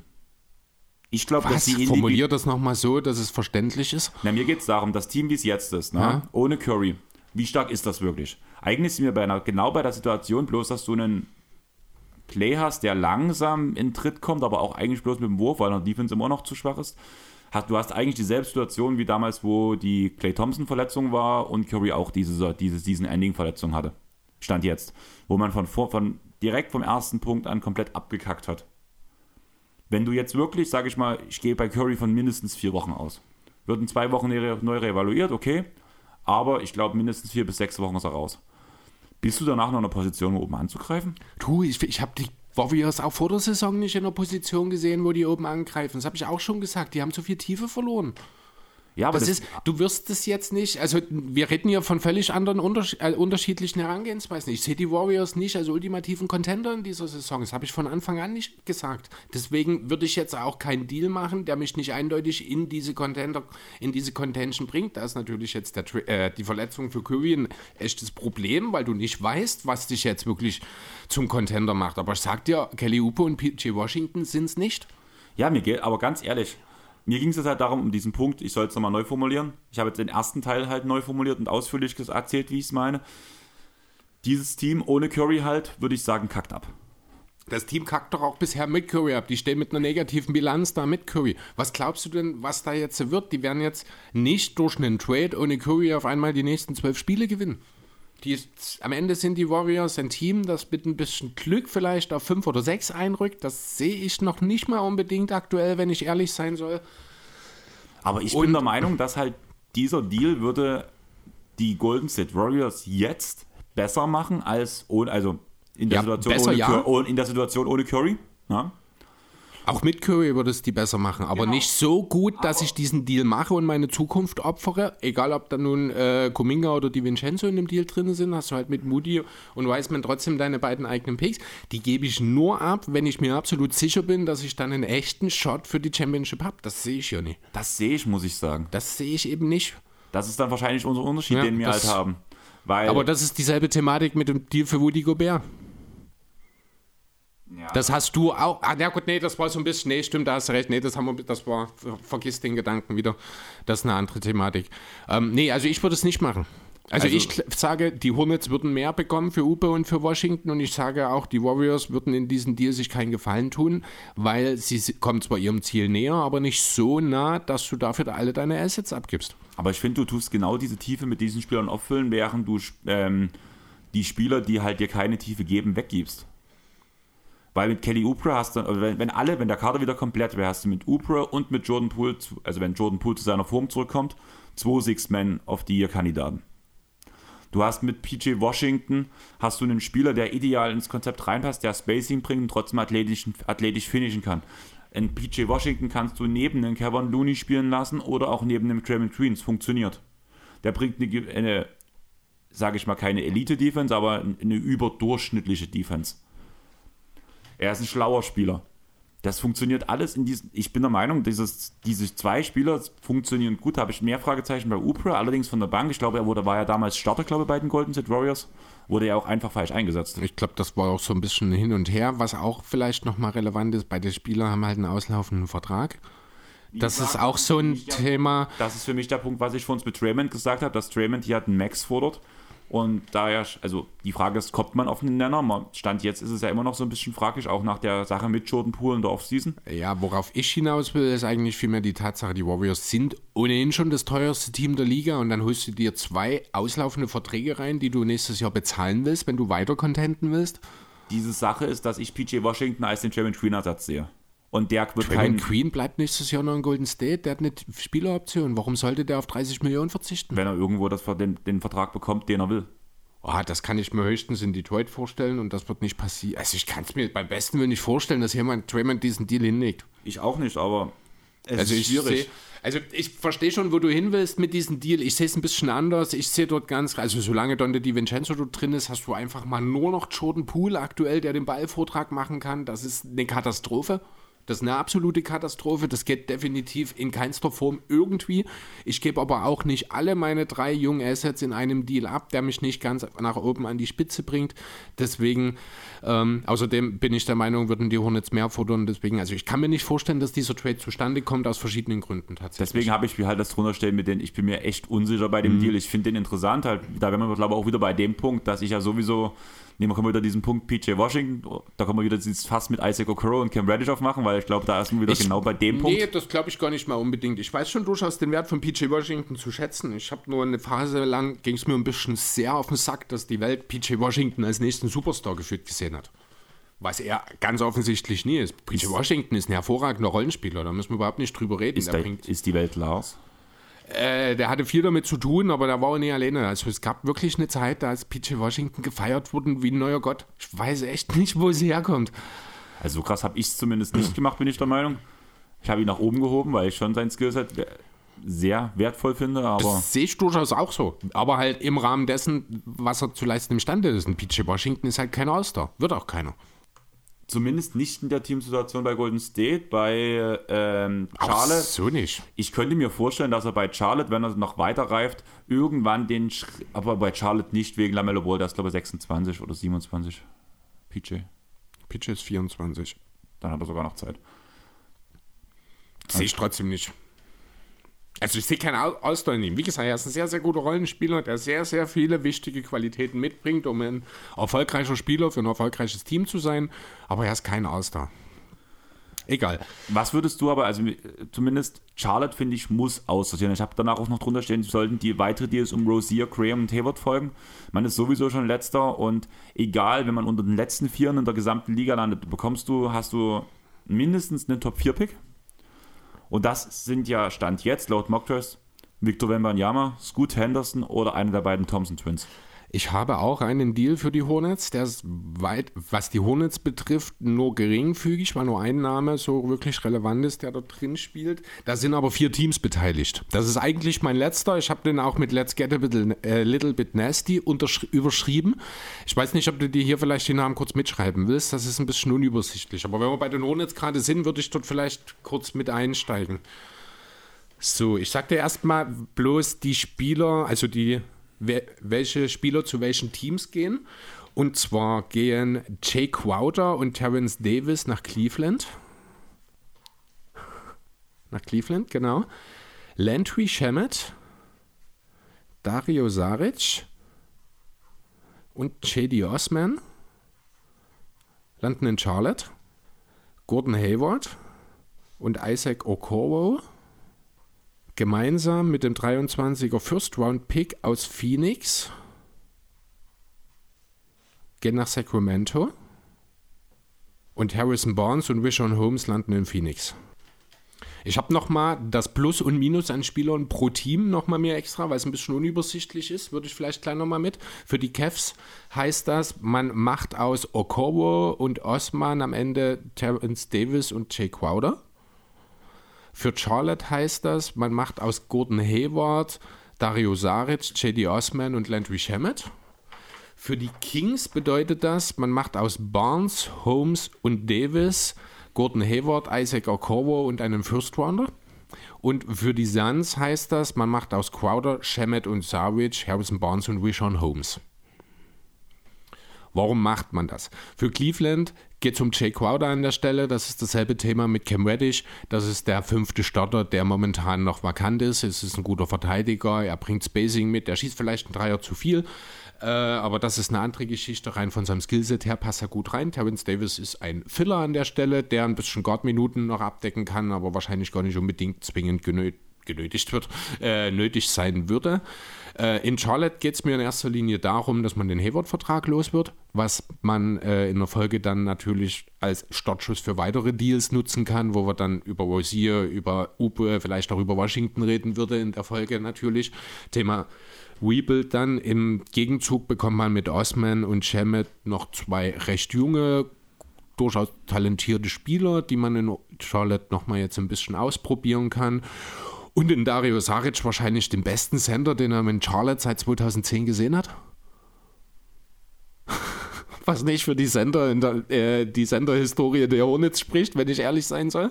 Ja, wobei die Dwight Howard-Zeiten gar keine schlechte war.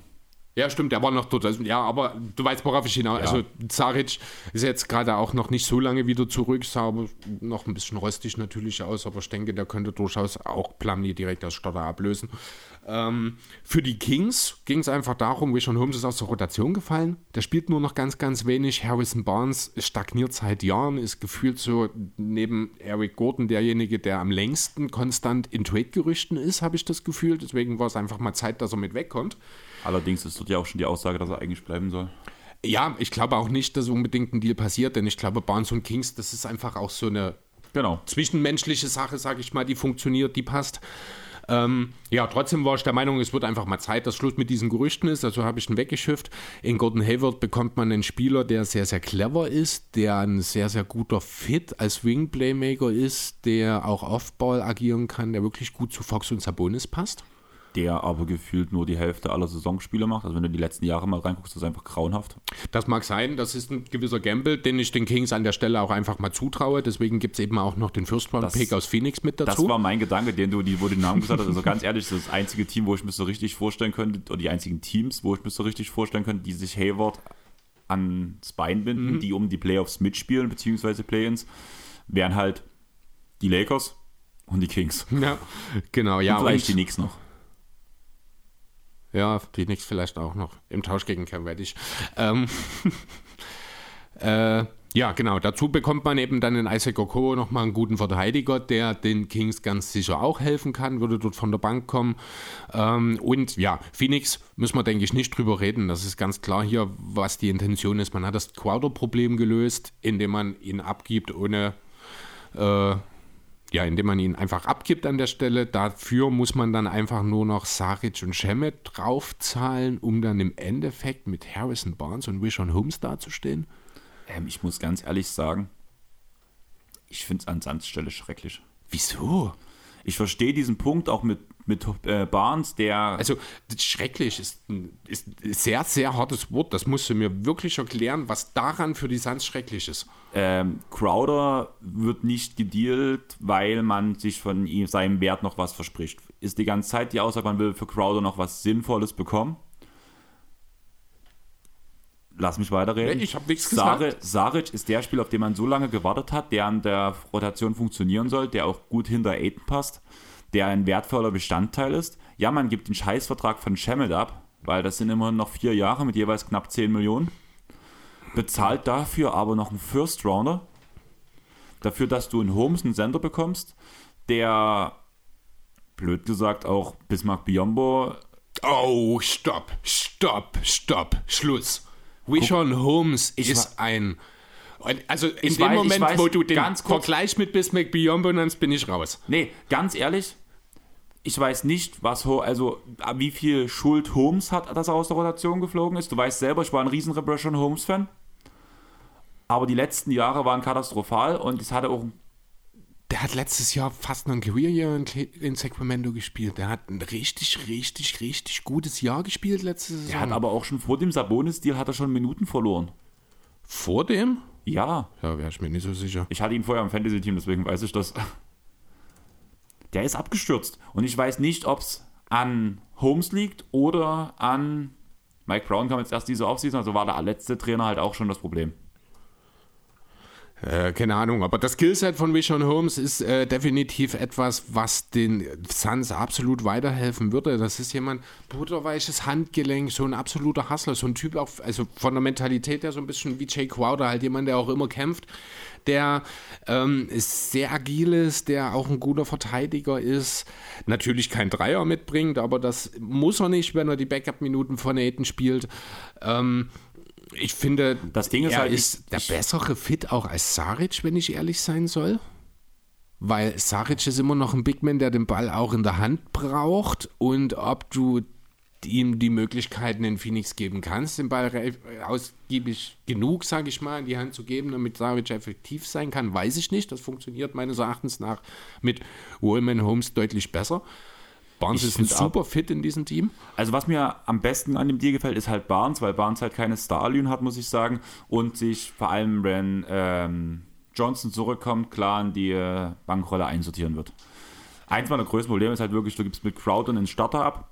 Oder Nee, du gibst, Starter. Genau, du gibst aber hier einen Spieler, das ist dasselbe äh, wie dieser Ben Simmons, äh, na, James Harden James Deal Harden damals. Du hast nicht Ben Simmons, Seth Curry und Andre Drummond gegen Harden eingetauscht, sondern du hast Seth Curry und Andre Drummond gegen Harden Das weiß eingetauscht. ich ja alles. Das war ja damals auch meine Argumentation, die du überhaupt nicht verstehen konntest. Ja, weil- und jetzt, Ja. aber das ist ja genau dasselbe jetzt hier. Du hast ja einen Spieler in Crowder, der will nicht mehr für dich spielen, du willst nicht mehr, dass er für dich spielt und du kriegst ihn, indem du Shemet dazu gibst und Saric. Der ja jetzt auch die letzten anderthalb Jahre, in, was die beste Zeit deiner Franchise in der ver vergangenen ver Mir gefällt kürzeren der, mir gefällt der First Round nicht. Der First Round. Ja, den musst du bezahlen dafür. Also das ist auch klar. Ähm, ohne wird es nicht gehen, weil ansonsten du, also wenn du das ohne First Rounder hinkriegst, dann muss, wer ist der GM der Suns direkt, müsste dort zum Executive war of the das, Year gewählt ähm, werden. Johnson, nee, wie heißt James er? Jones, stimmt, James Jones, ja. genau. Also ganz kurz, Cavs mit, einem, mit einer Crowder-Addition, top. Ja, zumal auch dort.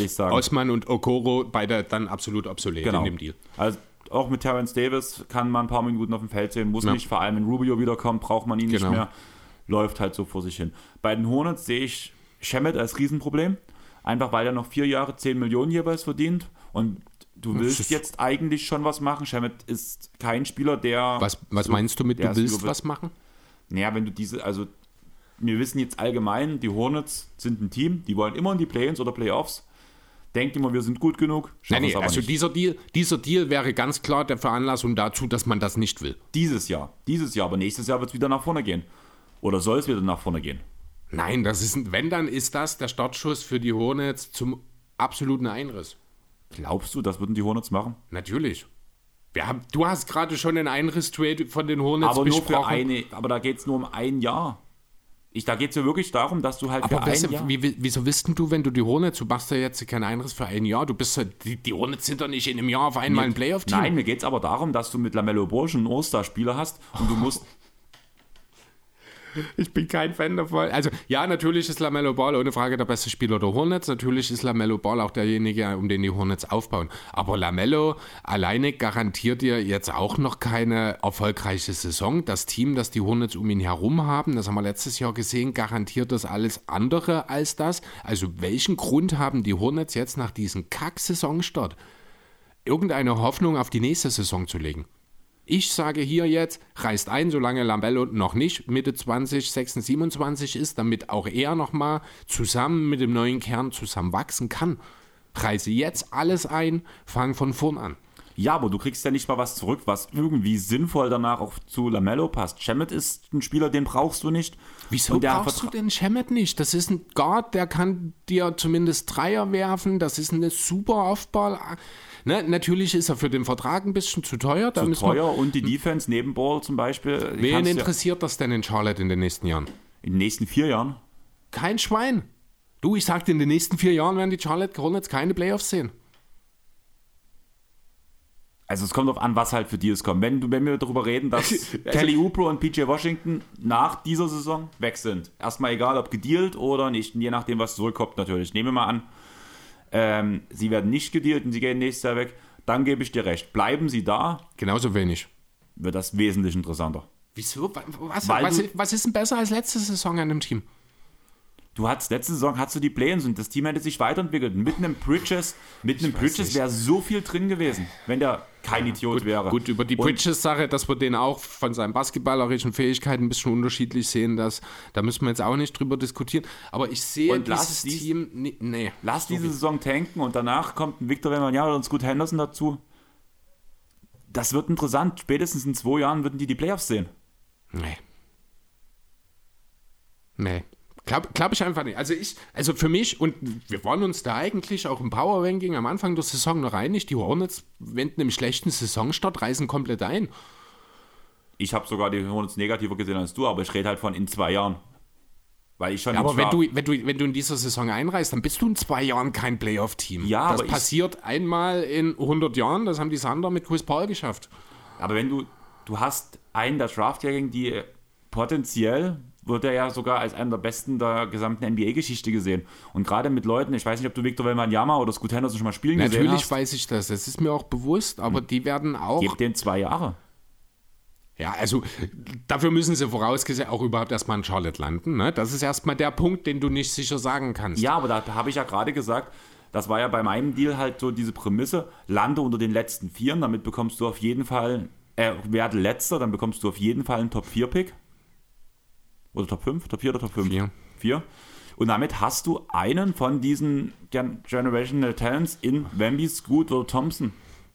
Wobei ich ehrlich sagen muss, ganz kurz, ähm, Thompsons gefährliches Halbwissen bei den zwei Twins, aber die werden ja auch Das- von allen Seiten hochgehypt. Bei dem bin ich auch nicht so sehr tief drin, das muss ich auch sagen. Ich sehe schon, aber so wie ich es wahrgenommen habe, nochmal eine Lücke zwischen, also zum einen zwischen Wembayama und Henderson noch eine kleine Lücke und dann aber auch nochmal eine etwas größere Lücke zwischen Henderson und dem Rest. Äh, aber nichtsdestotrotz wird das nichts sein, was die Hornets kurzfristig erfolgreich macht.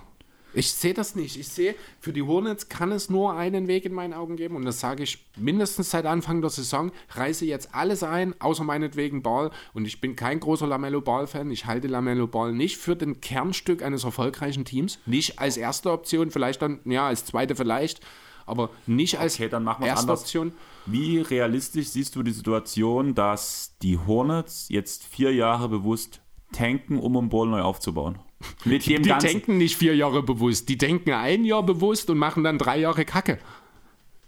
Darauf will ich raus. Ja, genau das, ist, das ist das, die Tanke. Ja. Die Hornets, seit Michael Jordan bei den Hornets ist, haben die, ich glaube, ein Jahr bewusst getankt. Und dort auch erst, nachdem man Jordan monatelang dazu besprechen, bequatschen musste.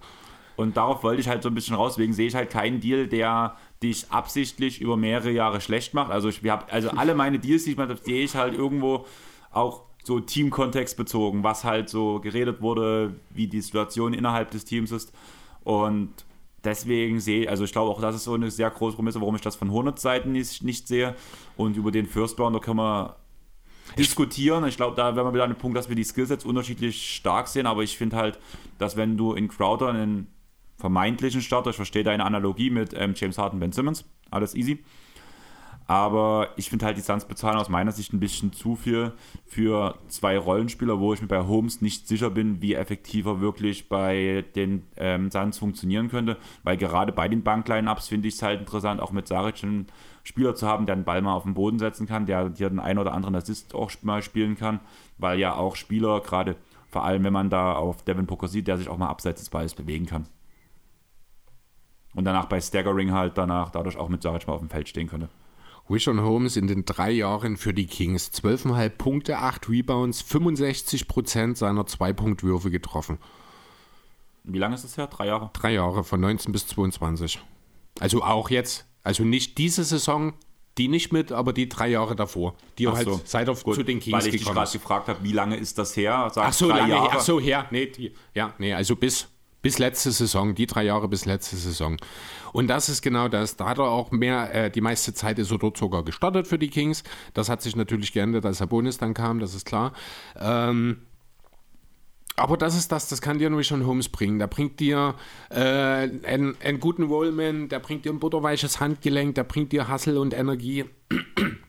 Dazu, wie gesagt, da, äh, Harrison Barnes, du hast zwei absolut elitäre Rollenspieler, bekommst du dafür. Das ist eine, Ko Entschuldigung, das ist eine Kombination, die macht aus einem Team, das ohnehin schon ein Contender ist, einen Top-Favoriten.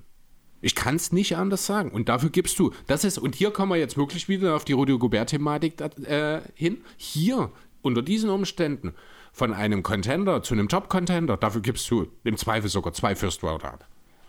Also ich finde es schwierig, muss ich wirklich sagen. Also ich sehe, also ich glaube, unsere Holmes-Wahrnehmung ist momentan halt gerade auch komplett Mhm. anders. Ich weiß auch, dass ich ihn früher sehr gehypt habe. Es fand auch, dass er vor Sabonis schon eingebrochen ist zum gewissen Punkt. Wie gesagt, liegt es am System. Ein Spieler wie Chris Paul macht jeden Spieler nochmal besser. Ich glaube auch, Holmes würde von ihm auf jeden Fall prä äh, präsentieren, wollte ich gerade sagen, profitieren. Ja. Der First Rounder tut mir halt weh. Ich weiß nicht, ob dieser Shabbat-Vertrag bei den Hornets landen würde, ob das funktioniert. Also ich habe zu Also- viele Fragen dort. Erstmal ein First Rounder. Ein, ein First Rounder tut für einen Contender nie so sehr weh, wie du das jetzt hier herausstellst. Zumal es halt auch der für nächstes Jahr ist und das Team Ja, halt besser werden würde. Eben. Ne, also du, du redest ja davon, als würden wir hier einen Top-3-Pick abgeben. Wir reden hier wahrscheinlich von einem Pick, der irgendwo zwischen 22 und 30 landet. Mein Gedanke ist halt bei dem Punkt, dass halt die Suns ja auch mittlerweile relativ teuer sind und halt mit sich über Rookies erstmal noch ein bisschen auffüllen können, weil die Tiefe. Aber das, machst du nicht, wenn du einen Titel holen willst. Chris Paul ist 37. Du holst hier doch jetzt kein junges Talent rein. Die Suns sind an dem Punkt, die hätten eigentlich, sind wir ehrlich, schon den Titel gewonnen haben müssen inzwischen. Ja, auf jeden Fall. Mir geht es aber Das haben darum, sie dass nicht. du Und die mit einem, Zeit geht ab, läuft nehmen wir jetzt mal einen 27er-Pick, wird das, sage ich mal so, einfach mal so Mhm. aus, einfach mal so um eine Zahl in den Raum Das zu sind werfen. die schlimmsten dies- Picks überhaupt, weil, weil die du sind die Verträge nicht selbst gestalten Richtig, kannst. weil die sind garantiert und unflexibel. Dann äh, im Zweifel tauscht den gegen den späten First, äh, Second Rounder, aber das macht dann halt auch kein Team mit, weil die wissen alle, dass ein, ein 32. Pick besser ist als ein 28. Pick. Aber du kannst dir an solchen Stellen Win-Now-Player reinholen, die lange am College waren und eine gewisse Erfahrung schon gesammelt haben. Und trotzdem ist das nicht das, was du als Contender machst. Das machst du nicht, sorry. Und Aber vor allem nicht, wenn du die ganz klaren Namen mit, vor allem Barnes dort, der ein absoluter Mehrwert für jedes Team ist, muss man sagen. Ne? Auch wenn er nie das erreicht hat, was die Mavs früher in ihm gesehen haben. Harrison Barnes ist einer der besten Rollenspieler der Liga, vorn wie hinten. Trifft konstant seinen Dreier, kann zwei bis teilweise fünf verteidigen. Ähm, es, ich, ich verstehe, ganz ehrlich, ich verstehe nicht, woran du dich störst. Überhaupt, ich verstehe es absolut nicht. Geld zu Rolle ist ein großes Thema. Du redest bei Golden State die ganze Zeit von Geldpunkt. Dazu Dann- ein Wort, Geld zur Rolle. Jay Crowder, hallo? Du, Crowder hat aber. Wir können dann später. Crowder hab- hat keine Rolle und bekommt Geld. So, ich würde einfach sagen, wir machen jetzt einfach mal weiter, weil wir werden beide, glaube ich, nicht auf einen gemeinsamen Nenner kommen, so wie das gerade wirkt. Und damit ich, ich will ja wirklich mit dir noch Weihnachten feiern und dann müssen wir uns verstehen dafür. Ich sehe gerade auch, äh, ah ne, mach es mal, ja, komme ich gleich dazu. Ich habe nämlich, ich glaube sogar tatsächlich auch noch so einen ähnlichen Deal, wie du gerade angeteasert hast, auch noch hier. Also ich habe noch gar keinen Deal angeteasert. Nee, also halt- gerade zwischendurch kurz, ja. also für euch, wir haben Ja. gerade Pause gemacht. Eigentlich wollte Ja. ich es nicht erwähnen. Chris Ich- hat sich mal wieder verquatscht. Ja, nee, wir, haben jetzt tatsächlich, wir sind auch doch ein bisschen äh, intensiver gerade geworden. Wir mussten das kurz unterbrechen. Wir werden jetzt auch den Trade nicht mehr weiter äh, ausdiskutieren, denn hier kommen wir wirklich nicht mehr auf einen Punkt. Genau. Aber du hast gerade noch einen anderen Namen im Kontext mit angebracht und ich sehe gerade, dass ich auch noch so einen Deal habe. Okay, ähm, was ich noch auf Air gesagt habe, wir werden den Deal von dir, den kannst du mir auch nochmal komplett schicken, da tue ich mich die Woche drum kümmern, einfach mal online stellen, auf Twitter und auf Instagram und da können unsere Hörer ja mal ähm, bewerten, ob jemand Nein sagt oder ob es ein guter Deal oder wir können einfach guter Deal oder schlechter Deal sagen. Ja, guter Deal oder schlechter Deal bei neun beteiligten, Spielern und vier beteiligten Teams ist immer sehr, sehr subjektiv, oder? Ja, na, das ist wahrscheinlich unser Problem, ich weiß nicht, wie wir, wie wir es sonst anders gestalten sollen. Einfach posten und dann sollen die Leute ihre Meinung dazu sagen. Ich mach da keine um brauchst du keine Umfrage dazu. Einfach rein und dann, was denkt ihr dazu? No? Also ja, das, dann, dann wäre das, wär das eine Twitter-Variante. Ansonsten bräuchten wir wahrscheinlich Antwortmöglichkeiten mit ungefähr 120 Optionen, um wirklich alles abzudecken. Ja, ist eine gute Idee, beziehungsweise kann ich auch ein Bild, wo die jeweiligen Spieler halt bei ihren neuen Teams abgebildet sind. Kannst du einfach die Trade, aus der Trade Machine den Screenshot hier hochladen. Oder so. Ja. Schon, ja, irgendwie kriegt man das schon. Gut, lass uns weitermachen. Ähm, wollen wir gleich den angesprochenen Deal machen oder nicht? Mhm. Den geteaserten, den ungeteaserten. Wo, ist mein, wo sind meine Zettel hin? Dort sind meine Zettel hin. Jetzt sehe ich. Warte, wo ist er? Wo ist er? Ach, hier. Ich habe das Rot von Atlanta gesucht und habe es nicht gefunden. Aber Atlanta ist blau eingetragen bei der NBA Trade Machine. Okay. Also bei ESPN Trade Machine. Deswegen war ich gerade irritiert. Ich habe ich hab nirgendwo bei Rot. Ja, weil du wahrscheinlich ein anderes Team in Rot dabei hast. Nein, tatsächlich nicht. Okay. Deswegen war ich gerade sehr irritiert. Ja. Ähm, die Miami, Miami Heat baggern ja die ganze Zeit schon an Jake Crowder. Der sollte zu ihnen gehen. Die Phoenix Suns ähm, bekommen im Gegenzug John Collins. Und die Atlanta Hawks bekommen den Landry Shamet Deal, der halt wehtut. So, warte, äh, ganz kurz, ich versuche so. Jay Crowder zu den Heat, ähm, dann Collins zu den Suns. Suns, und Shemet jetzt wohin? Zu den Hawks, Okay. zu, zusammen mit Depot. Oladipo, Und- Oladipo. Ah. Kennst du ihn? Und Tory Craig. Da geht es vor allem darum, dass die Hawks ihre Defense stärken müssen, deswegen Depot und Craig. Der Shemet-Deal tut weh, weshalb die Hawks zusätzlich noch einen First Rounder von den Phoenix Suns bekommen.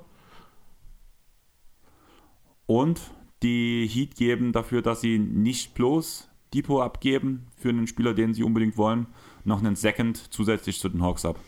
Irgendwas habe ich jetzt verpasst. Sag nochmal bitte. Also Collins zu den Suns. Genau. Oladipo und Shemet zu den Hawks. Und Craig Crowder- zu den Hawks. Ah, Tory Craig hatte ich Genau. verpasst. Alles klar. Tory Craig zu den Hawks. Damit tut Phoenix das Crowder-Problem lösen im Sinne von, blöd gesagt, mit den Hawks. Wir tauschen Problem gegen Problem, weshalb ich sowas halt eher sehen komme. Äh, Victor Oladipo cannot be traded until January 15.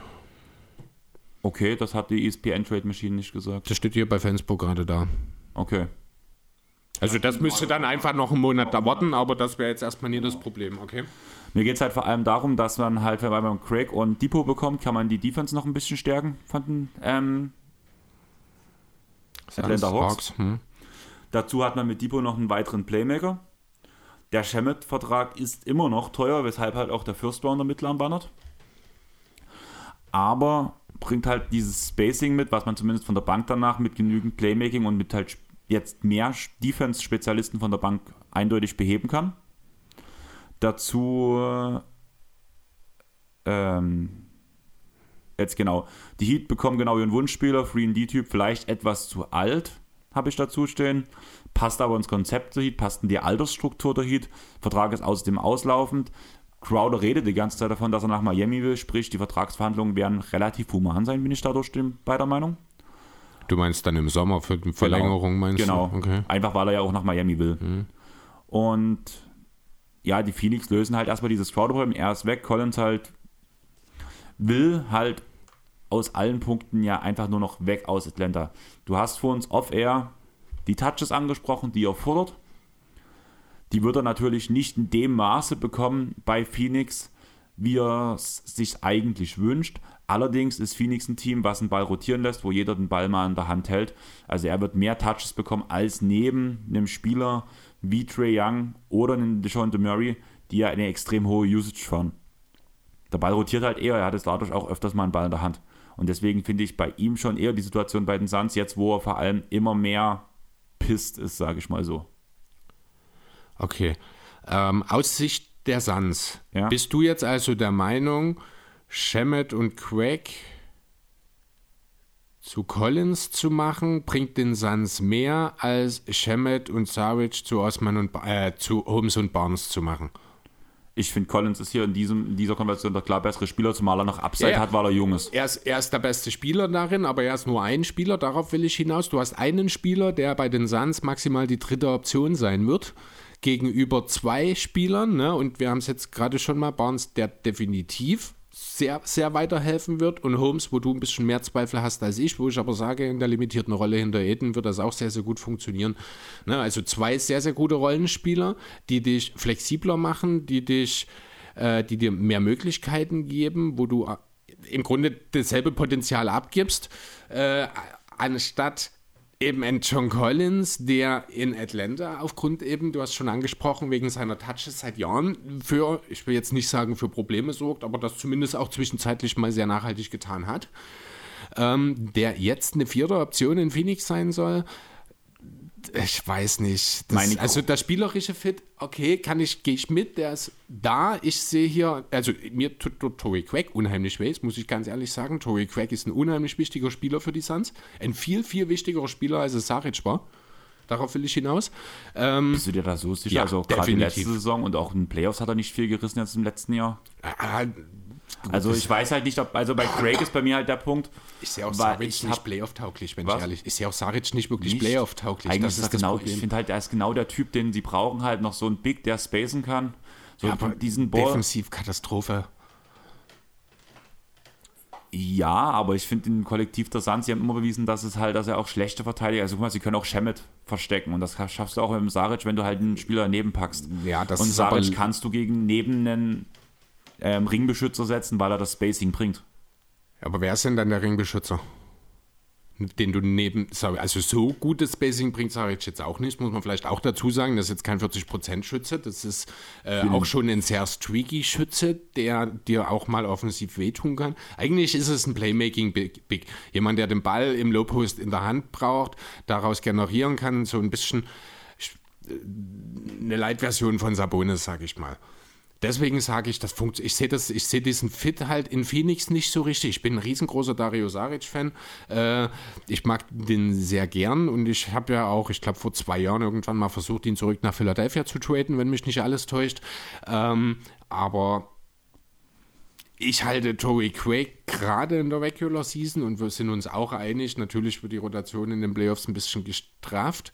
Äh, aber auch dort sage ich, nehme ich lieber die zwei wertvollen Spieler in meiner Acht-Mann-Rotation als den einen, der eben auch mit zwischenmenschlichen Problemen zu mir kommt, wo man auch nochmal ganz deutlich sagen muss, in ein Team, wo auch alles andere als alles in Ordnung ist. Ähm, ja, aber ich glaube trotzdem, dass der größte Nicht-in-Ordnung-Punkt halt der Punkt Crowder derzeit gerade ist, wo man einiges lernen kann. Ist der überhaupt beim Team? Ist, Nein, ist der, der bleibt zu Hause. Ja, dann, aber wo ist denn dann das Problem? Dann stört das doch auch, dann stört er ja keinen, wenn er nicht da ist. Ja, aber wo sind denn sonst die zwischenmenschlichen Probleme gerade dort? Also die das Problem ist. Aiden, Chris Paul, also, dass es zwischen den beiden ja schon häufiger, Entschuldigung, äh, Reibereien gab. Ich wollte gerade was trinken, jetzt habe ich schon mal eine Flasche angefangen rumzuspielen. Äh, ist ja jetzt nichts Neues. Ich weiß auch nicht, ob es zwischen dem Coach und dem Team teilweise noch. Also, angeblich scheint, soll das alles. Angeblich also, ist, ja, also selbst wenn es so ist, dann wäre es angeblich trotzdem alles in Ordnung. Ne? Also, ich weiß es, ich muss ganz ehrlich sagen. Ist, also, das ist ein Vorteil im Gegensatz zu Atlanta, da ist es rausgekommen. Also ich muss ganz ehrlich sagen, die, die Suns haben die ganze Saison, die haben einen ganz, ganz blöden Vibe. Ich traue denen nicht, muss ich ganz ehrlich sagen. Und ich glaube nicht, dass, also menschlich, zwischenmenschlich. Ich glaube, die scheitern an sich selbst, auch in den kommenden Playoffs wieder. Ähm, und ich glaube nicht, dass das unbedingt was mit Jake Crowder zu tun hat, weil, wie gesagt, der ist nicht da. Ich glaube, dass Harrison Barnes und Rishon Holmes bessere Typen sind für dieses Team. Ich glaube, dass John Collins Gift sein kann. Das Ding ist, also es gibt einen Punkt, den habe ich jetzt auch im Nachhinein so, auch gerade in unserer Konversation, auch bei dem Punkt Barnes, weil ein Punkt, den ich bei Barnes angesprochen habe, der mir sehr positiv gefällt bei Barnes, der könnte halt wirklich mit John Collins ein Problem werden. Und das ist der Punkt, wenn Johnson zurückkommt. Das ist genau richtig. Das ist gerade mein größtes Problem. Das Ding ist, du kannst trotzdem, du hast genug Minuten, um Collins trotzdem zwar vielleicht nicht den Star Starting-Spot zu geben, aber Starter-Minuten zu geben. Wahrscheinlich würde. Und also, kann ich ganz kurz zu Ende, bitte? Also, ich ganz kurz, ich vermute sogar, dass beide starten würden auf der 3 und der 4. Das will ich bloß. Bridges? Ach so, scheiße, stimmt, der ist ja auch noch da. Ja, stimmt, nee, siehst du, schon Problem. Ja. Man, hat, ja. man hat sich gegen Crowder ganz kurz noch entschieden, weil man Johnson starten lassen will. Also holst du dir jetzt nicht John Collins. Das ist halt gerade der Punkt, Stimmt. den ich so ein bisschen im Kopf habe, gerade auch mit Bridges, weil Bridges gesetzt ist. Ja. Also auch weil er wieder eine Definitiv. überragende Saison ja. spielt. Das Ding ist, wenn du kannst trotzdem Collins pro ähm, Spiel deine 30 Minuten oder sag mal 25 Minuten, 25 bis 30 Minuten geben. Du denkst an Christian Wood-Rolle gerade, oder? Zum so Beispiel. Macht John Collins nicht mit. Gebe ich dir Brief und Siegel, sorgt für Probleme. Ja, aber ich habe halt gerade das Gefühl, wenn er von der Bank diesen Sixth Man, blöd gesagt, diese, also mhm. völlig verkehrt, Lou Williams Rolle wollte ich gerade sagen, aber. Nee. John Collins, Sixth Man, sage ich dir, das kracht. Wird nicht passieren. John Collins wird nicht bereit sein, von der Bank zu kommen. Gebe ich dir Brief und Siegel. Auch wenn er, ähm, wenn auch, er ohne egal. die anderen seine ganzen Touches bekommt, die ja. er will, als Primärer? Ja, John Collins ist ein eitles Arschloch. Entschuldigung, ist eine völlig deplatzierte Formulierung. Äh, der will starten. Also wie gesagt, das kam jetzt halt gerade so in der Diskussion, dass ich halt bei Barnes vorgehalten, das, das stört mich gerade ein bisschen. Nee, also ich, also ich verstehe schon, der spielerische Fit, der wäre durchaus ein Stück weit gegeben. Äh, ich finde trotzdem, dass es spielerisch mit eben Barnes und Holmes besser funktionieren würde, einfach auch, weil breiter. Aber ich sehe ganz, ganz, also zum einen glaube ich, in der Regular Season tut der Abgang von Toby Craig den Suns ein bisschen mehr weh, als du vielleicht dir eingestehen willst. Äh, und zum anderen ist John Collins ist ein Spieler, der in diesem Teamkonstrukt, bin ich mir relativ sicher, für Probleme sorgt. Also auch das ganz kurz, John Collins zu den Suns laut Fansbo sorgt für zwei Siege weniger. Laut ESPN für zwei Siege mehr. Okay, interessant. Also bloß ganz kurz, also ich habe ja auch die Screenshots hier dazu. Hm. Die Hawks ein Sieg mehr, die Suns zwei Siege mehr, die Miami Heat plus minus null. Okay, die Heat plus fünf, die Hawks und die Suns minus zwei. So ist der Unterschied, okay. Aber ich weiß auch nicht, wie das hier ist. In dieser Fanspo. Naja, bei Fanspo gibt es ja auch diese, diese LeBron-Statistik: Luck Adjustment Player Estimate using a box prior regularized on-off. Also hier hat jemand ganz, ganz lange überlegt, um eine Statistik LeBron nennen zu können. ja, nee. Ja, also weil das, wie ich es von der reinen Ausarbeitung habe, so zumindest VIP ESPN, hm. war für mich danach bloß eine Bestätigung zu dem, was ich gedacht habe, auch mit dieser Win-Anzahl, so wie ich mir das vorgestellt habe. Deswegen hat mir das eigentlich sehr gut gefallen. Okay. Ja, nee, also mir gefällt das nicht so sehr. Ich weiß aber auch, wo du herkommst. Ich kann mir das schon Nee, vorstellen kann ich es mir nicht, weil ich habe da zu viele Vorbehalte gegenüber John Collins in dem Konstrukt der Suns. Darf ich ganz kurz? Reden wir da jetzt bloß ähm, bei den Vorbehalten, dass es halt wirklich menschlich danach nicht klappt, wenn wir jetzt den Kopf Spielerisch blöd ist gesagt, fit okay. blöd gesagt, wenn wir jetzt äh, ähm, ein 2K-Team hätten, sage ich mal so, Würde funktionieren. wäre der Team Deal besser dann als deiner oder nicht? Wie würdest du das sehen, wenn wir mit dem 2K-Team reden? Das ist eine Philosophiefrage. Finde Bist, du, bist, bist du lieber Headless, also bist du lieber spitzenlastig oder bist du lieber, hast du lieber eine 9-Mann, 10-Mann-Rotation, wo du, also Playoff-Gedanken jetzt natürlich, wo du wirklich auch bis zum 10. die Spieler spielen kannst? Ne? Wenn du jetzt, wenn du jetzt äh, äh, starlastig bist, dann nimmst du natürlich den Collins Straight. Dann hast du Paul, dann hast du Booker, dann hast du Aiden, dann hast du Collins und mit Cam Johnson. Ne? Da wären wir halt wieder bei dieser Holmes-Debatte am Ende danach, weil ich da halt Holmes vor allem Playoff-Wise ähm, neben dem Chris Paul nicht so, also er ist besser als Bismarck, als Bismarck Biombo, aber in Kombination Bismarck Biombo mit Saric, in Kombination mit dem Spieler wie Chris Paul, Devin Booker, der ja auch wieder einen Riesenschritt dieses Jahr im Playmaking gemacht hat, finde ich halt schon, dass die Guards ähm, die Backup-Center gut einsetzen können, wo ich dann nicht das Riesenplus durch Holmes sehe, weil ähm, er halt auch für seine Aktion halt maximiert werden oder er kann durch, also ich finde halt, Holmes bringt eine höhere Grundlage mit als die anderen beiden Sender, blöd gesagt, also als Saric und Biombo.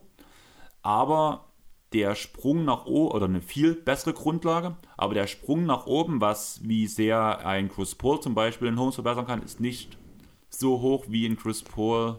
Muss er ja aber auch nicht, weil ja das Ceiling höher ist.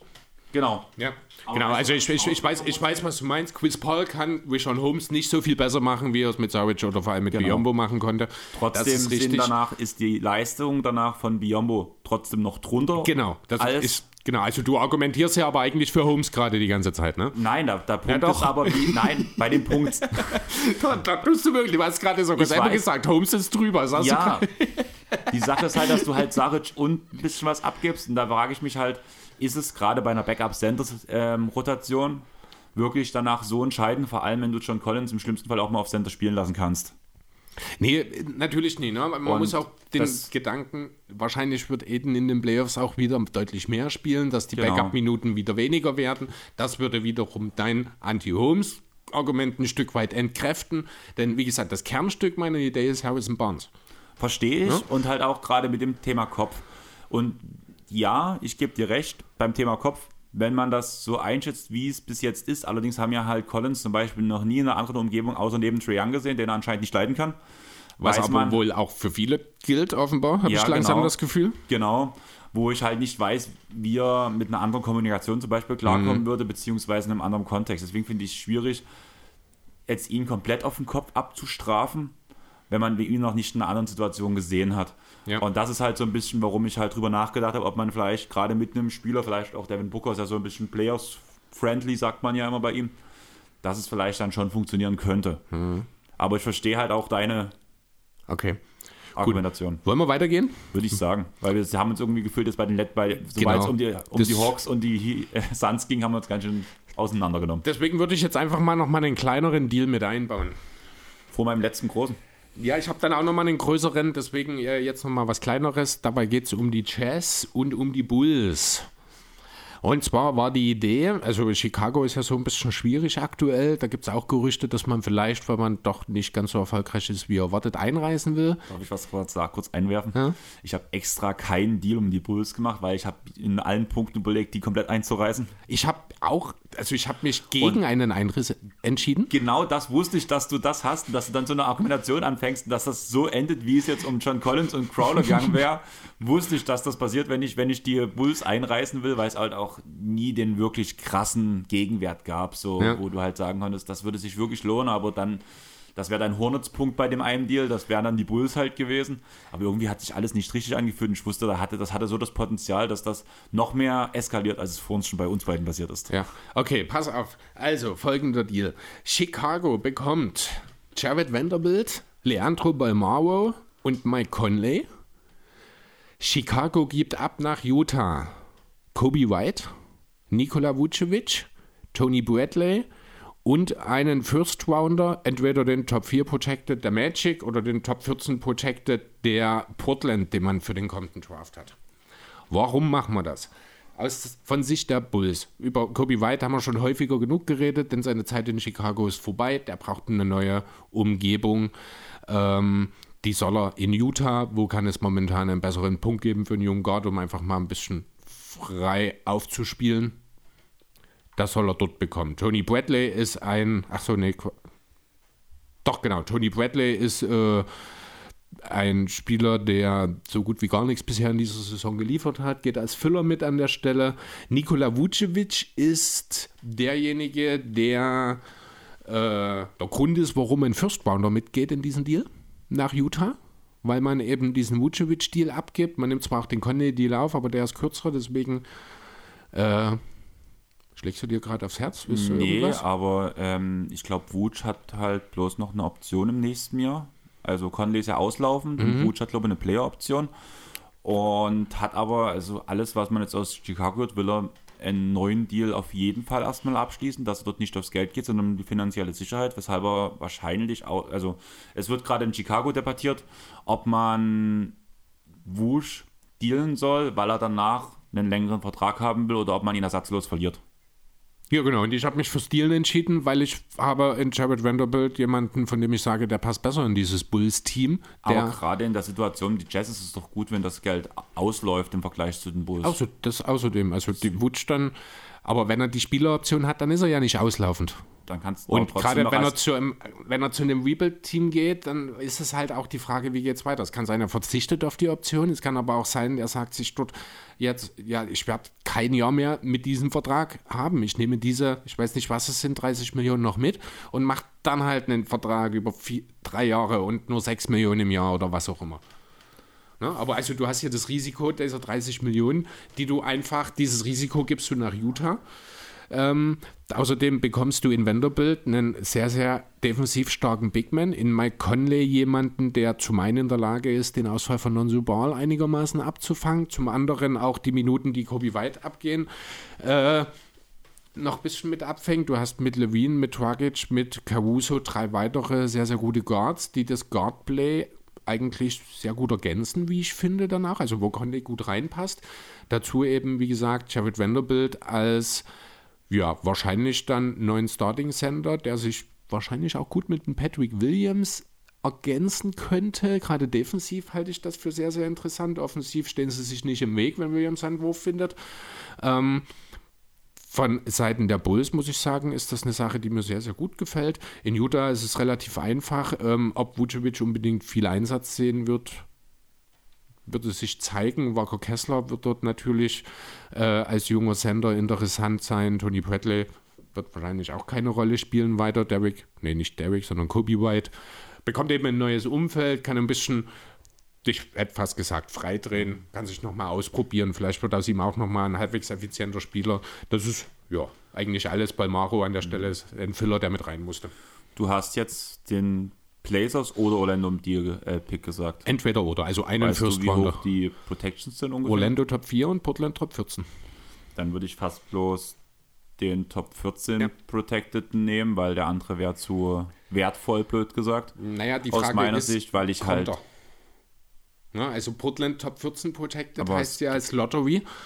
Ähm, wenn er nicht kommt, also wenn die Blazers außerhalb der Lottery sind und sie sind aktuell ein Playoff-Team, dann würde dann, ich weiß es, ich weiß gar nicht, ich glaube im nächsten Jahr wäre es auch noch ein First Wonder und danach dann ein Second Wonder. Das habe ich, die Protections habe ich nicht so genau mhm. im Sinn. Ich glaube, man hat auch den eigenen Pick im Zweifel noch. Ja, Oder darum geht es halt gerade. Ich überlege halt, ob ich der bewusst First nicht den eigenen genommen ja. an der Stelle. Ja. Ich habe halt äh, ein bisschen Angst, dass der First Rounder zu viel wert sein könnte, mhm. weil ich finde halt schon, ähm, auch wenn Kobe White neben Colin Sexton irgendwie erstmal nach Drama klingt, das zumindest defensiv gesehen, mhm. dass das zu viel ist, also zu viel Talent und ich sehe halt schon eher den Vorteil. Ich glaube nicht, dass Wush in einem Rebuilding-Team sein will, außer die verstehen sich alle gut und dann ist das so ein bisschen abgemachte Sache. Sonst kann man im letzten Jahr eben auch vielleicht auch nochmal sogar weiter dealen, im Sinne von, hm. jemand braucht am Ende vor der Trading Deadline nochmal einen Spieler von dem Kaliber, wie Wush ja. es ist. Deswegen, ich mache mir, also ich finde den Deal an sich gut. Ich überlege halt, ob der Pick mitgehen muss oder nicht. Also ich denke, es Und- wird noch einer halt mitgehen müssen, weil die Bulls sind hier schon klar die, die mehr Qualität bekommen mit Conley, mit Vanderbilt, äh, beziehungsweise sind ganz klar das Team, das sich hier verbessert. Ähm, das heißt nun mal normalerweise, dass man draufzahlen muss. Äh, ja, und die Jazz suchen nun mal First Rounder. Ganz einfach. Ja, ich weiß, was du meinst. Also wie gesagt, mit dem First Round mache ich mir halt Gedanken drüber. Ich glaube auch nicht, dass Mike Conley die Rolle von Lonzo Ball einnehmen kann. Nee, natürlich nicht, aber er kann die Minuten erfüllen und er kann für Ja, Struktur genau. sorgen. Also er ist ein völlig anderer Spielertyp Genau. natürlich, aber er würde dort gut reinpassen, glaube ich, in Okay, also du Konstrukt. hast für uns bloß den Minuten sozusagen, Ja. ja. weil du hast halt Rolle gesagt, Nee, ist ein völlig anderer Spielertyp. Die Position quasi, Mensch. war ich halt so ein bisschen, naja, äh. Aber ja, im Groben und Ganzen.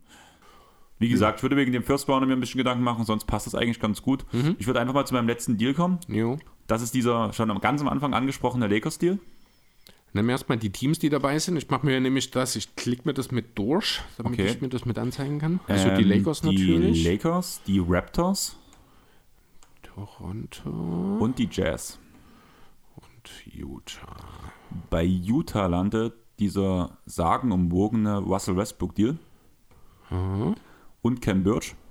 Der ist aber weit unten. Oh, ist Cam Birch. Ach nee, Quatsch, der kommt ja aus Toronto. Genau. Äh, Cam Birch, Cam Birch, Cam Birch. Hier er.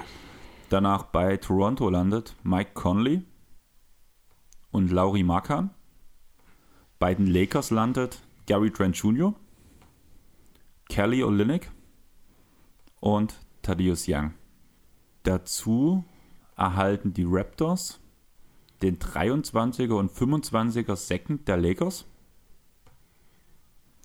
Und die Jazz erhalten von den Raptors einen First Rounder im Jahr aus dem Jahr 23 den 25er Second der Raptors, den 26er Pick Swap mit dem First Round der Lakers und den 27er First der Lakers. Damit behalten die Lakers noch einen Deal, äh, haben ihren Pick noch und den könnte man zum Beispiel, habe ich mir überlegt, ähm, danach im Nachhinein noch verschippen, zum Beispiel für noch einen passenden Spieler, zum Beispiel auch dieser Bogdanovic-Deal, die mir da ein bisschen kommt, vielleicht mit Patrick Beverly in Kombination, so ein bisschen wie du es auch gesagt hattest. Der Deal ging durch, Ja, denn der geht aus zwei Gründen in der Fanspo Trade Machine nicht durch. okay. Ted Warum? Young, also Ted Young, 15. Januar. Und das andere, äh, the Raptors crossing the tax apron while hardcapped. Therefore, this trade is not possible. Die nehmen die Raptors 370.000 zu viel auf. Okay, weil die äh, ESPN-Trade-Maschine hat den durchgeklickt. Okay. Also Conley und Markan nach Toronto, Young, mhm. Olynyk und Trent nach L.A. und Westbrook und Birch bei den Jazz, ne? Genau, sonst müsste Ja. man den halt ein bisschen anpassen mit irgendwelchen kleinen Deals noch. Okay. Irgend, zum Beispiel wäre vielleicht auch Koloko noch interessant für die Jazz. Noch ein junger Sender, der ja auch eine, Glaube ich nicht, dass Toronto das macht. glaube ich auch nicht, aber war jetzt der erste Name, Ja. der mir mit einem Minimum-Deal einfällt. Okay, gut. Da geht mir es vor allem darum, ich würde bei den Raptors anfangen. Zum einen Markan passt ja ungefähr in das Bild, was man gerne in, in Toronto rumrennen hat. Ja. Dazu halt bringt er das Spacing mit, spielt ja auch eine gute Saison.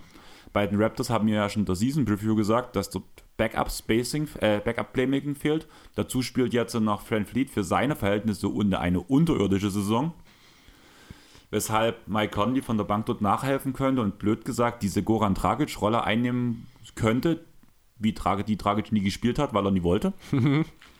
Bei den Jazz landen halt Picks, Picks, Picks, was Westbrook ein auslaufender Vertrag und auch Cam Birch, der hat zwar noch zwei Jahre Vertrag, aber ich könnte mir gerade bei einem auslaufenden Deal bei ihm auch gut vorstellen, dass er nochmal vielleicht ein schlechter First Rounder nochmal rausspringt. Für Cam Birch niemals. Nicht mal ein Kann schlechter. ich, nee, kann ich mir nicht vorstellen. Also, wenn du für Cam Birch noch einen First Rounder irgendwo mal kriegst, dann hast du wirklich sehr, sehr viel richtig gemacht. Und selbst dann ein Second Rounder, aber er ist halt niemand, der dir wehtut, sage ich mal, in Richtig. dem Team, vor allem, weil es halt auch ein großer Spieler ist. Ja.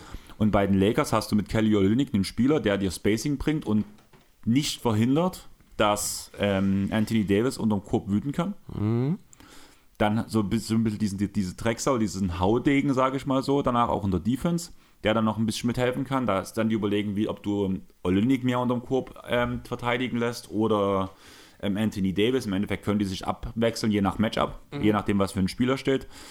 Ted Young ist zwar dieses Jahr, spielt er seine, gefühlt seine schlechteste Saison, Ja, wird doch alt. genau, aber ich glaube trotzdem als Contender kann, oder für einen Contender in den Playoffs kann man nochmal durchaus gebrauchen. ihn durchaus gebrauchen. Dafür, dass das Team Contender-Status erreicht, muss man noch einen weiteren Deal anfädeln, wie gesagt. Deswegen habe ich den letzten Pick halt ausgelassen. Mhm. Und mit Gary Trent hast du einen jungen Spieler, der Auch nicht so gut ist dieses Jahr. dieses Jahr aber trotzdem den Lakers dort was bringen kann, weil er Creation bringt und eigentlich sein Dreier zumindest mit mindestens 35 bis 38 Prozent trifft. Hat auch schon eine Saison dabei mit 40 Prozent, glaube Du hast es gerade offen, glaube so ich habe es nicht offen. Ich, so. äh, um ehrlich zu sein, stelle ich mir gerade die Frage, was die Raptors geritten hat, für Gary Trent Jr. zu, zu traden, denn das ist so überhaupt gar kein Raptors-Typ. Ach so, du redest jetzt so ganz zurück. So, Ich, ja, genau, also wie Gary Trent Jr. damals bei den Raptors quasi gelandet ist. ähm, Gary Trent Jr. wurde mit Norman Powell Ich gedealt. weiß, also ich kenne den Deal dazu, ich verstehe es nur nicht, weil das ist absolut kein Raptors-Spieler, das Ja, ist kein Toronto-Material. ja, aber bei den Blazers war er es gefühlt noch, der funktioniert bloß in Toronto nicht. also die haben das damals ist, das ist doch von der Spiel, von seinem Typ, der ist zu klein, der hat zu kurze Arme, das ist doch, das ist doch kein Raptors-Material. Raptors-Material hat 5 Meter lange Armspannweite, ist mindestens 2,25 Meter groß, kann aber dribbeln wie ein Point Guard. hat aber Norman Powell auch nicht gemacht. Hat was? Norman Powell auch nicht gemacht. Nee, aber der war zumindest groß und hatte lange Arme. Ja, da ging es ja wahrscheinlich eher darum, dass man noch wirklich einen Guard haben wollte, der halt auch wirklich Guard Ein ist. Ballhändler, Genau. einfach ein Playmaker, Genau. das stimmt. Aber das hat er tatsächlich nicht so richtig erfüllen können. Da kann ich mir Mike Conley tatsächlich besser vorstellen. Ob die Jazz bereit sind, Markanen abzugeben, habe ich meine Zweifel, wenn ich ehrlich sein soll. Bin ich mir unsicher, aber so richtig in die Altersstruktur, wenn man jetzt erst neu anfängt, neu aufzubauen, passt er dann halt irgendwann auch nicht mehr. Wie alt ist jetzt Markan? Markan ist 24. Reicht das? Also, ich Wenn- also der ist auf keinen Fall also älter, würde ich also sagen. Ich war auf 25 aus, aber das macht im Endeffekt ja auch keinen Unterschied. Lauri Markan ist. Ja, doch, ja, doch, der wird tatsächlich im Mai wird er 26. Okay. Gut, ist ein kleines bisschen älter, als ich dachte, tatsächlich, ja. Also war halt wirklich der Punkt für mich, dass man Okay. halt nochmal umbauen würde und ich sehe halt in Markan, klar, der hat jetzt viel gezeigt und spielt halt gerade eine MIP-würdige Saison bis jetzt. Allerdings sind die Quoten auch schon ein bisschen runter nochmal gegangen. So gut. Die Ja, Frage gut. ist halt, wie gut funktioniert er danach irgendwann im Team, was wirklich oben angreifen will, was ja das- Ziel irgendwann von den Jazz ist. Weshalb ich mir schon gut vorstellen kann, wenn man jetzt gerade einfach schlecht, also so schlecht wie möglich sein will und dafür noch ein paar First Rounder bekommt. Und wie gesagt, der Lakers First ist extrem viel wert im Jahr 27, das 26. Der Swap ist viel wert, weil da wahrscheinlich auch schon wieder kein Toronto, äh, kein Toronto, kein LeBron, mehr Mhm. LeBron. da sein wird. Deswegen danach der Raptors First in 23, der wird zwar nicht so gut sein, aber erstmal gucken, wie danach auch Mar Conley mit Markan funktioniert. Momentan läuft es ja noch gar nicht so gut bei den Raptors. Mhm. Also da könnte auch schon viel wert sein. Also ich sehe dort halt für die Jazz halt einfach aufgrund der ganzen Picks einen riesen Gegenwert. Ja, ähm, von Seiten der Lakers finde ich es nicht so richtig ideal, wenn ich ehrlich sein soll. Ähm, gut, Gary Trent Jr. macht natürlich Sinn, um die Minuten von Westbrook aufzufüllen, aber ansonsten bringst du halt, halt zwei Big Men rein, während du eigentlich viel mehr noch ein bisschen Flügeltiefe auf dem, äh, bei den Lakers gebrauchen könntest. Das sehe ich weder Linnick noch Young das bringen. Also Young hätte das früher mal bringen können, ist aber jetzt auch nicht mehr in der Lage. Zu war. langsam dafür. Genau. Äh, deswegen ist das so rein vom Fit von den Spielern. Die Deswegen- kommen nicht ideal in meinen Augen. Deswegen- Wirst du auch mit dem Folgedeal nicht mehr ausgleichen können, glaube ich. Glaube ich nicht. Also das, da müsste schon für diesen First Rounder dann ja, wahrscheinlich wirklich Kelly Olynyk und PJ Washington kommen. Ne? Du meinst Kelly Oubre. Äh, Kelly Upe meine ich, genau. Ähm, also rein äh, einfach gedanklich, ein Spieler wie ein Upe dort noch dazu, reicht mir nicht, dass die Lakers dann Contender sind. Ähm, ans, ans, aber die Grundidee an sich finde ich gut. Für die Jazz muss man nicht drüber reden. Westbrook wird rausgekauft, wird, wird nochmal irgendwo anders für ein Minimum dann landen und dort ein bisschen für Furore sorgen. Die Picks nimmst du mit. Wenn du einen mehr kriegst noch, bist du zufrieden. Wenn nicht, ist es auch okay. Das macht in der Schatzkammer der Jazz bis dahin wahrscheinlich keinen Unterschied mehr. Markan und Conley kann ich mir in Toronto durchaus vorstellen. Die greifen halt komplett die Probleme an, die sie gerade haben, finde ich. Also Also Toronto ist eh so ein Team ganz komisch, weil letztes Jahr wollte man Scotty Barnes noch in keinen Kevin Durant Deal einbauen. Jetzt würde es mich nicht wundern, wenn bis zur Deadline Scotty Barnes das Team wechselt, wenn ich ehrlich sein soll. Weil man dann jetzt doch offenbar gemerkt hat, dass er seine Maximum schon relativ nah erreicht hat. ja, sehe ich nicht Also, so. also, ich, glaub- sehe jetzt, also ich war ja ohnehin, das habe ich, ich glaube auch letztes Jahr ein, zwei Mal gesagt, ich sehe jetzt in Scotty Barnes nicht den Typen, der die Liga über Jahre prägen wird. Also das muss jetzt auch nicht prägen im Sinne eines Jannes oder sowas, sondern als einer der Gesichter der Liga, das sehe ich nicht in Scotty Barnes.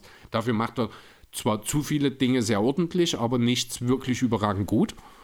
Ich glaube, wir waren uns einig. Keiner von uns hätte Scotty Barnes zum Rookie of the Year gewählt. Ich hatte Mobley. Ja, ich auch, genau.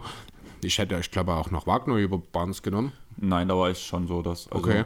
Also ich sehe war, also du tust mir Barnes auch gerade zu schlecht reden, muss ich sagen. Ich sehe, man sagt ja immer so, gerade diese High-End-Rookies, die in ihr zweites Jahr gehen, dass dann so eine kleine Mauer erstmal kommt.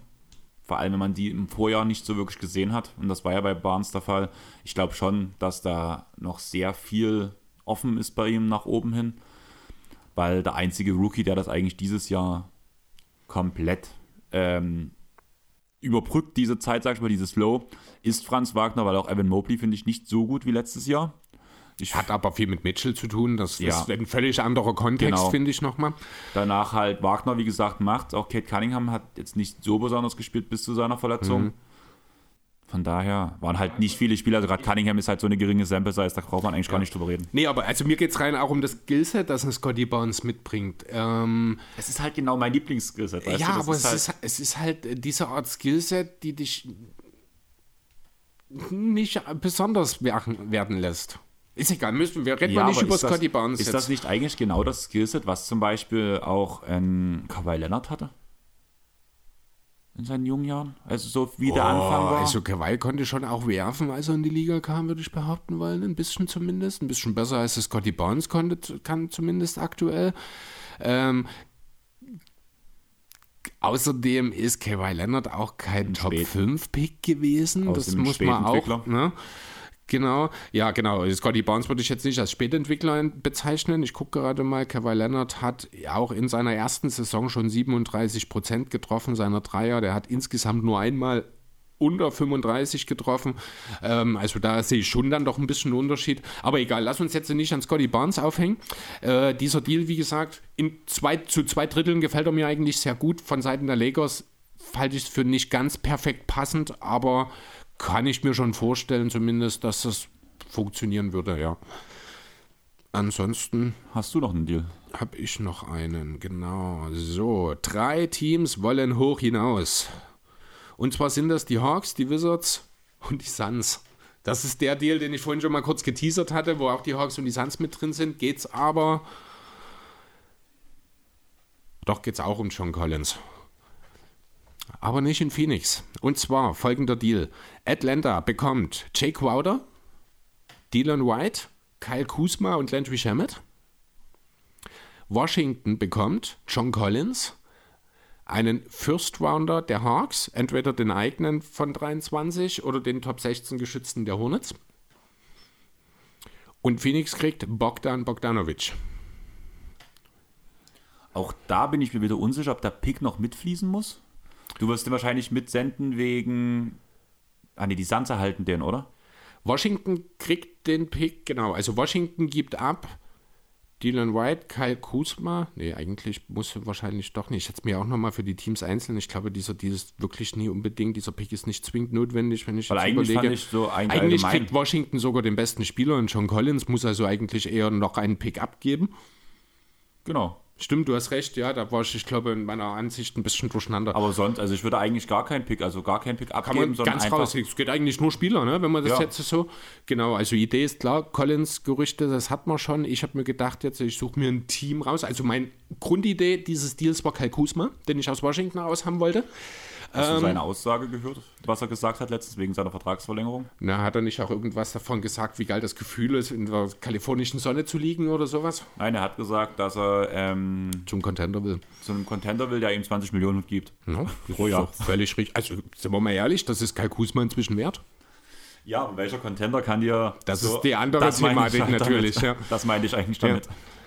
Nee, äh, genau, also der Gedanke von Seiten der Hawks. Collins, das Thema hat man schon. Bogdanovic ist auch schon länger in Gerüchten drin. Jetzt hast du die Möglichkeit, in Crowder jemanden und in Kuzma, also in Crowder und Kuzma letzten Endes, zwei Spieler, die er im Tausch gegen äh, John Collins hereinzuholen, die dessen Minuten und noch mehr auffüllen, sogar mit ihrer Rolle besser füllen, würde ich behaupten wollen, weil sie eben angemessen, nee, wie, wie formuliere ich das? Nicht so viel fordern wie Collins, sagen wir es einfach so. Ähm, gleichzeitig war was, Landry Shamet noch mit dabei, den du bekommst, um deine, äh, und Dylan White, um deine Backcourt noch ein bisschen aufzupolstern für den Fall, dass doch mal ein bisschen, äh, ja, es dünner wird, sage ich mal. Also das ist reine tiefe Geschichte, das war auch dann ein finanzieller Punkt. Ähm, John Collins wird der dritte Star für die Wizards, die in ihrer aktuellen Situation einfach irgendeinen Art dieser, irgendeinen Trade dieser Art brauchen, um aus der gefährlichen Mediocrity Treadmill rauszukommen, also aus der unendlichen Mittelmäßigkeit sozusagen. Dass das Team jetzt nur mittelmäßig ist. Ich denke, da sind wir uns auch alle einig, dass Biel und Porzingis zusammen nicht reichen für Hohes. Deswegen einfach mal noch einen dritten mit dort rein, der von seinem Spielstil, finde ich, passen würde. Passen würde und das Schöne an der ganzen Sache ist, ähm, klar, Biel hat zum Beispiel, ich habe jetzt letzte Nacht, muss ich ehrlich sagen, zum allerersten Mal Wizards geguckt. In deinem Leben? diese Saison. also Wizards mit Christoph Porzingis auf dem Feld, sagen wir es mhm. mal so. Und äh, mir ist da auch sehr aufgefallen, dass Porzingis, trotz dass Biel gestern nicht gespielt hat, den Ball sehr wenig fordert. Er schließt viel ab und macht gute Würfe, aber das macht er meistens nach einem Assist oder einer mhm. Vorlage mhm. und schließt direkt ab, ohne großartig Faxen, sage ich mal, zu machen. Ja. Sprich, ich glaube schon, dass genug Touches dort für Collins auch übrig bleiben wird. Richtig, das denke, ich, das denke ich eben auch. Das würde äh, in Natura viel besser reinpassen, als das beispielsweise in Phoenix der Fall wäre oder auch jetzt gerade, wie es in äh, Atlanta die Sache ist. Problematisch für Washington würde das Ganze natürlich defensiv unter Umständen werden weil du halt in Kuzma auch einen, einen besseren Verteidiger abgibst. Andererseits ein Collins und Porzingis vor Court wird eine Blockparty. Da bin ich mir bei Collins nicht so sicher, weil er einfach nicht das Basketball viel dafür hat. Und da bin ich tatsächlich ein bisschen anderer Meinung. Ich halte John Collins für einen sehr, sehr guten Help-Defender eigentlich, wenn er gut eingesetzt ist. Also das hat man ja auch schon so dieses äh, die Rolle, die auch so ein bisschen Robert Williams spielt. Ich kann, da muss Hawk, äh, muss Collins natürlich sich auch noch weiterentwickeln und noch entsprechend äh, Schritte machen. Aber ich sehe mit seinen athletischen Voraussetzungen eigentlich genau das muss seine defensive Rolle sein. Er braucht einen Sender neben sich, er kann nicht selbst die fünf spielen, aber so dieses freie Radikal defensiv aus der Help. Äh, dort agieren und unterstützen, das ist eigentlich schon sein Ding. Also das kann ich mir schon vorstellen. Mein Problem ist dort halt wirklich, dass ich die Perimeter-Defense von Collins da einfach zu schlecht finde. Bei mhm. zum Beispiel Robert ja, Williams hast du von vornherein halt immer schon gesehen, dass er auch mal an der Dreierlinie verteidigen kann, dass er auch Switches oder nach Switches sich nicht ähm, großartig ausfallen lässt und hat sich jetzt zu diesem All-Defensive-Kaliber halt entwickelt. Das soll brauchen Collins nicht sein, um dort in dem in der Rolle halt zu funktionieren bei den ja. Wizards, sage ich mal. Aber ich sehe halt wirklich gar keine Anlagen, in, zum Beispiel danach auch im Flügel schon bloß Vorsicht zu halten. Nee, da hast du recht. Das ist das Thema halt Defensive, wo ich sage, es wird problematisch. Ganz kurz noch aus Sicht der Suns. Man macht aus der ja, Vertragsleiche Jay Crowder und dem nicht so super guten Vertrag von Landry Shamet am Ende einen absoluten Mehrwertspieler und Bogdan Bogdanovic absoluter Win auch für die Suns. Also das ist ein Deal, wo ich sage, eigentlich, hier haben alle gewonnen. Die Hawks sind die, die den, das größte Upgrade erfahren, finde ich trotzdem, obwohl sie eigentlich den besten Spieler in diesen, oder die zwei besten Spieler vielleicht sogar in diesen Deal abgeben, macht es die Suns, äh, macht es die Hawks als Teamkonstrukt besser. Auch wenn sie vielleicht ein kleines bisschen dünn auf groß dann daherkommen, da müsste man vielleicht noch mal ein kleines bisschen nach, äh, nach justieren. Also auf 4 und 5 hast du dann im Grunde nur noch Quadro Kusma, Capella oder Kongu. Da würde doch ein Fünfter für Groß vielleicht ganz gut tun. Ist aber kein Totschlagargument. Bogdanovic bringt den Suns ein ganz klares Upgrade im Gegensatz zu Shemet. Und wie gesagt, Collins in Washington gefällt mir eigentlich auch. Deswegen eigentlich Win-Win-Win. Ich sag's ungern, aber ich finde, das ist der schönste Deal von allen. Ja, oder? Fand ich auch. Also der hat mir auch wirklich sehr gut gefallen. Ich wollte halt unbedingt was mit Kuzma machen, weil ich bin echt beeindruckt, wie der sich entwickelt ja, hat. Gebe ich Muss dir vollkommen ich recht. sagen, gerade defensiv. Also er ist ja wirklich ein Mehrwertverteidiger mittlerweile. Hast du den Dreier gestern gegen die Clippers gesehen? Nee.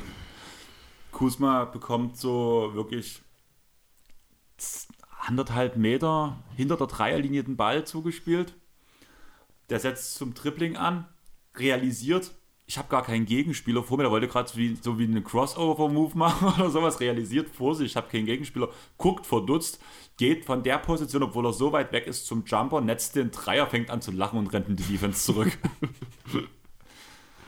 War eine coole Situation ja. einfach, also muss, da musste ich auch lachen und der hat halt echt auch krass wieder gespielt gegen die Clippers, muss ich sagen. Zum Glück haben hat Kawhi gestern sein allererstes, sein bestes Spiel diese Saison gemacht, muss man ganz ehrlich sagen. Kawhi hat einen Witz gemacht die Woche. Über Paul Gestern. George's Triple-Double. Ach so, nein, den habe ich nicht gehört. Nee, fand ich. Man muss auch irgendwie nach dem Spiel dazu gefragt worden sein und er meinte, ich weiß auch nicht, wo das hat. Ich habe ihn nach dem Spiel, habe ich Paul George gefragt, wo hast du denn eigentlich die ganze Zeit hingepasst, dass du auf elf Assists gekommen bist oder so. Äh, fand ich sehr lustig. War, glaube ich, Anfang der Woche direkt, wenn mich nicht alles täuscht, deswegen habe ich es nicht mehr eins zu eins im Kopf. Aber ja, Fungi hat was Lustiges gesagt, muss ich tatsächlich lachen. Ja, wenigstens einmal, weil gestern, das war ja komplett Blamage in der Auszeit. In der Auszeit kam so eine Show, ähm, The, Game, äh, The Players Best Jokes oder sowas. Oder Christmas Jokes. Und da war jeder, bei jedem hast du, hast du wirklich Fremdschämen gehabt. Und ich glaube, bei Kawaii war es ähm, so in die Richtung, ähm, what's your favorite äh, Christmas ugly hoodie oder so. Und, und danach halt Kawaii, Feliz, Feliz Navidad. Ich habe nie verstanden. Ich auch nicht. Gut, danke. Auf jeden Fall. Das war richtig Fremdschämen gestern. Okay. Ja, scheinen auch die Leute in der Neustadt so zu finden. Tür geht's ab. Gut, wir sind durch, oder? Wir sind durch, würde ich sagen. Wir haben es geschafft. Ähm, nächste Woche hört ihr uns an Weihnachten. Deswegen wünschen wir auf jeden Fall zumindest einen schönen heiligen Abend. Ja. Weil den, da habt ihr uns noch nicht auf den Ohren. Die nächste Folge wird eine Airball, äh, ein Airball Answering Alert sein. Also denkt euch schon mal schön Fragen aus. Ich schätze mal Mittwoch oder sowas werden wir danach den Fragenaufruf machen. Ja, spät. Nee, bitte schon am Dienstag. Weil wenn Dienstag. wir am Freitag aufnehmen wollen. Oh ja, stimmt, hast recht. Wir wollen ja Freitag auf recorden. Gern sportlich, von mir aus auch privat. Sonst würde ich sagen, lasst die Bewertung da auf Spotify und Apple Podcast. Danke nochmal an die, die es schon gemacht haben. Sowas bringt uns weiter. Wie gesagt, wir machen das alles halt ohne irgendwie Kohle oder sowas daran zu verdienen und wir würden uns freuen, wenn uns einfach mehr Leute hören würden und dafür ist halt ein guter Spotify und Apple Podcast Algorithmus was sehr Schönes. Deswegen könnt ihr uns so unterstützen. Sonst würde ich sagen, folgt uns auf Instagram, Twitter und Facebook. Wir haben es geschafft. Ich werde mich direkt den Schnitt setzen. Die Folge ist für euch quasi unser Lieblingswort, haben wir lange nicht erwähnt. so. Das war lange nicht dabei, ja. Ähm, live. Weil wir haben kurz, also wir haben es jetzt halb Sonntag, zwei ist es jetzt. halb zwei, du gehst gleich in die Komödie. Genau. Ich werde jetzt noch abmischen, danach noch äh, mit Luisa ein bisschen Fairy Tale gucken heute. Sie muss danach noch arbeiten gehen. Und ich will zeitig ins Bett, weil morgen Frühschicht beginnt. Von daher würde ich sagen, wir sind durch. Wir haben es geschafft. Tschaußen. Ciao.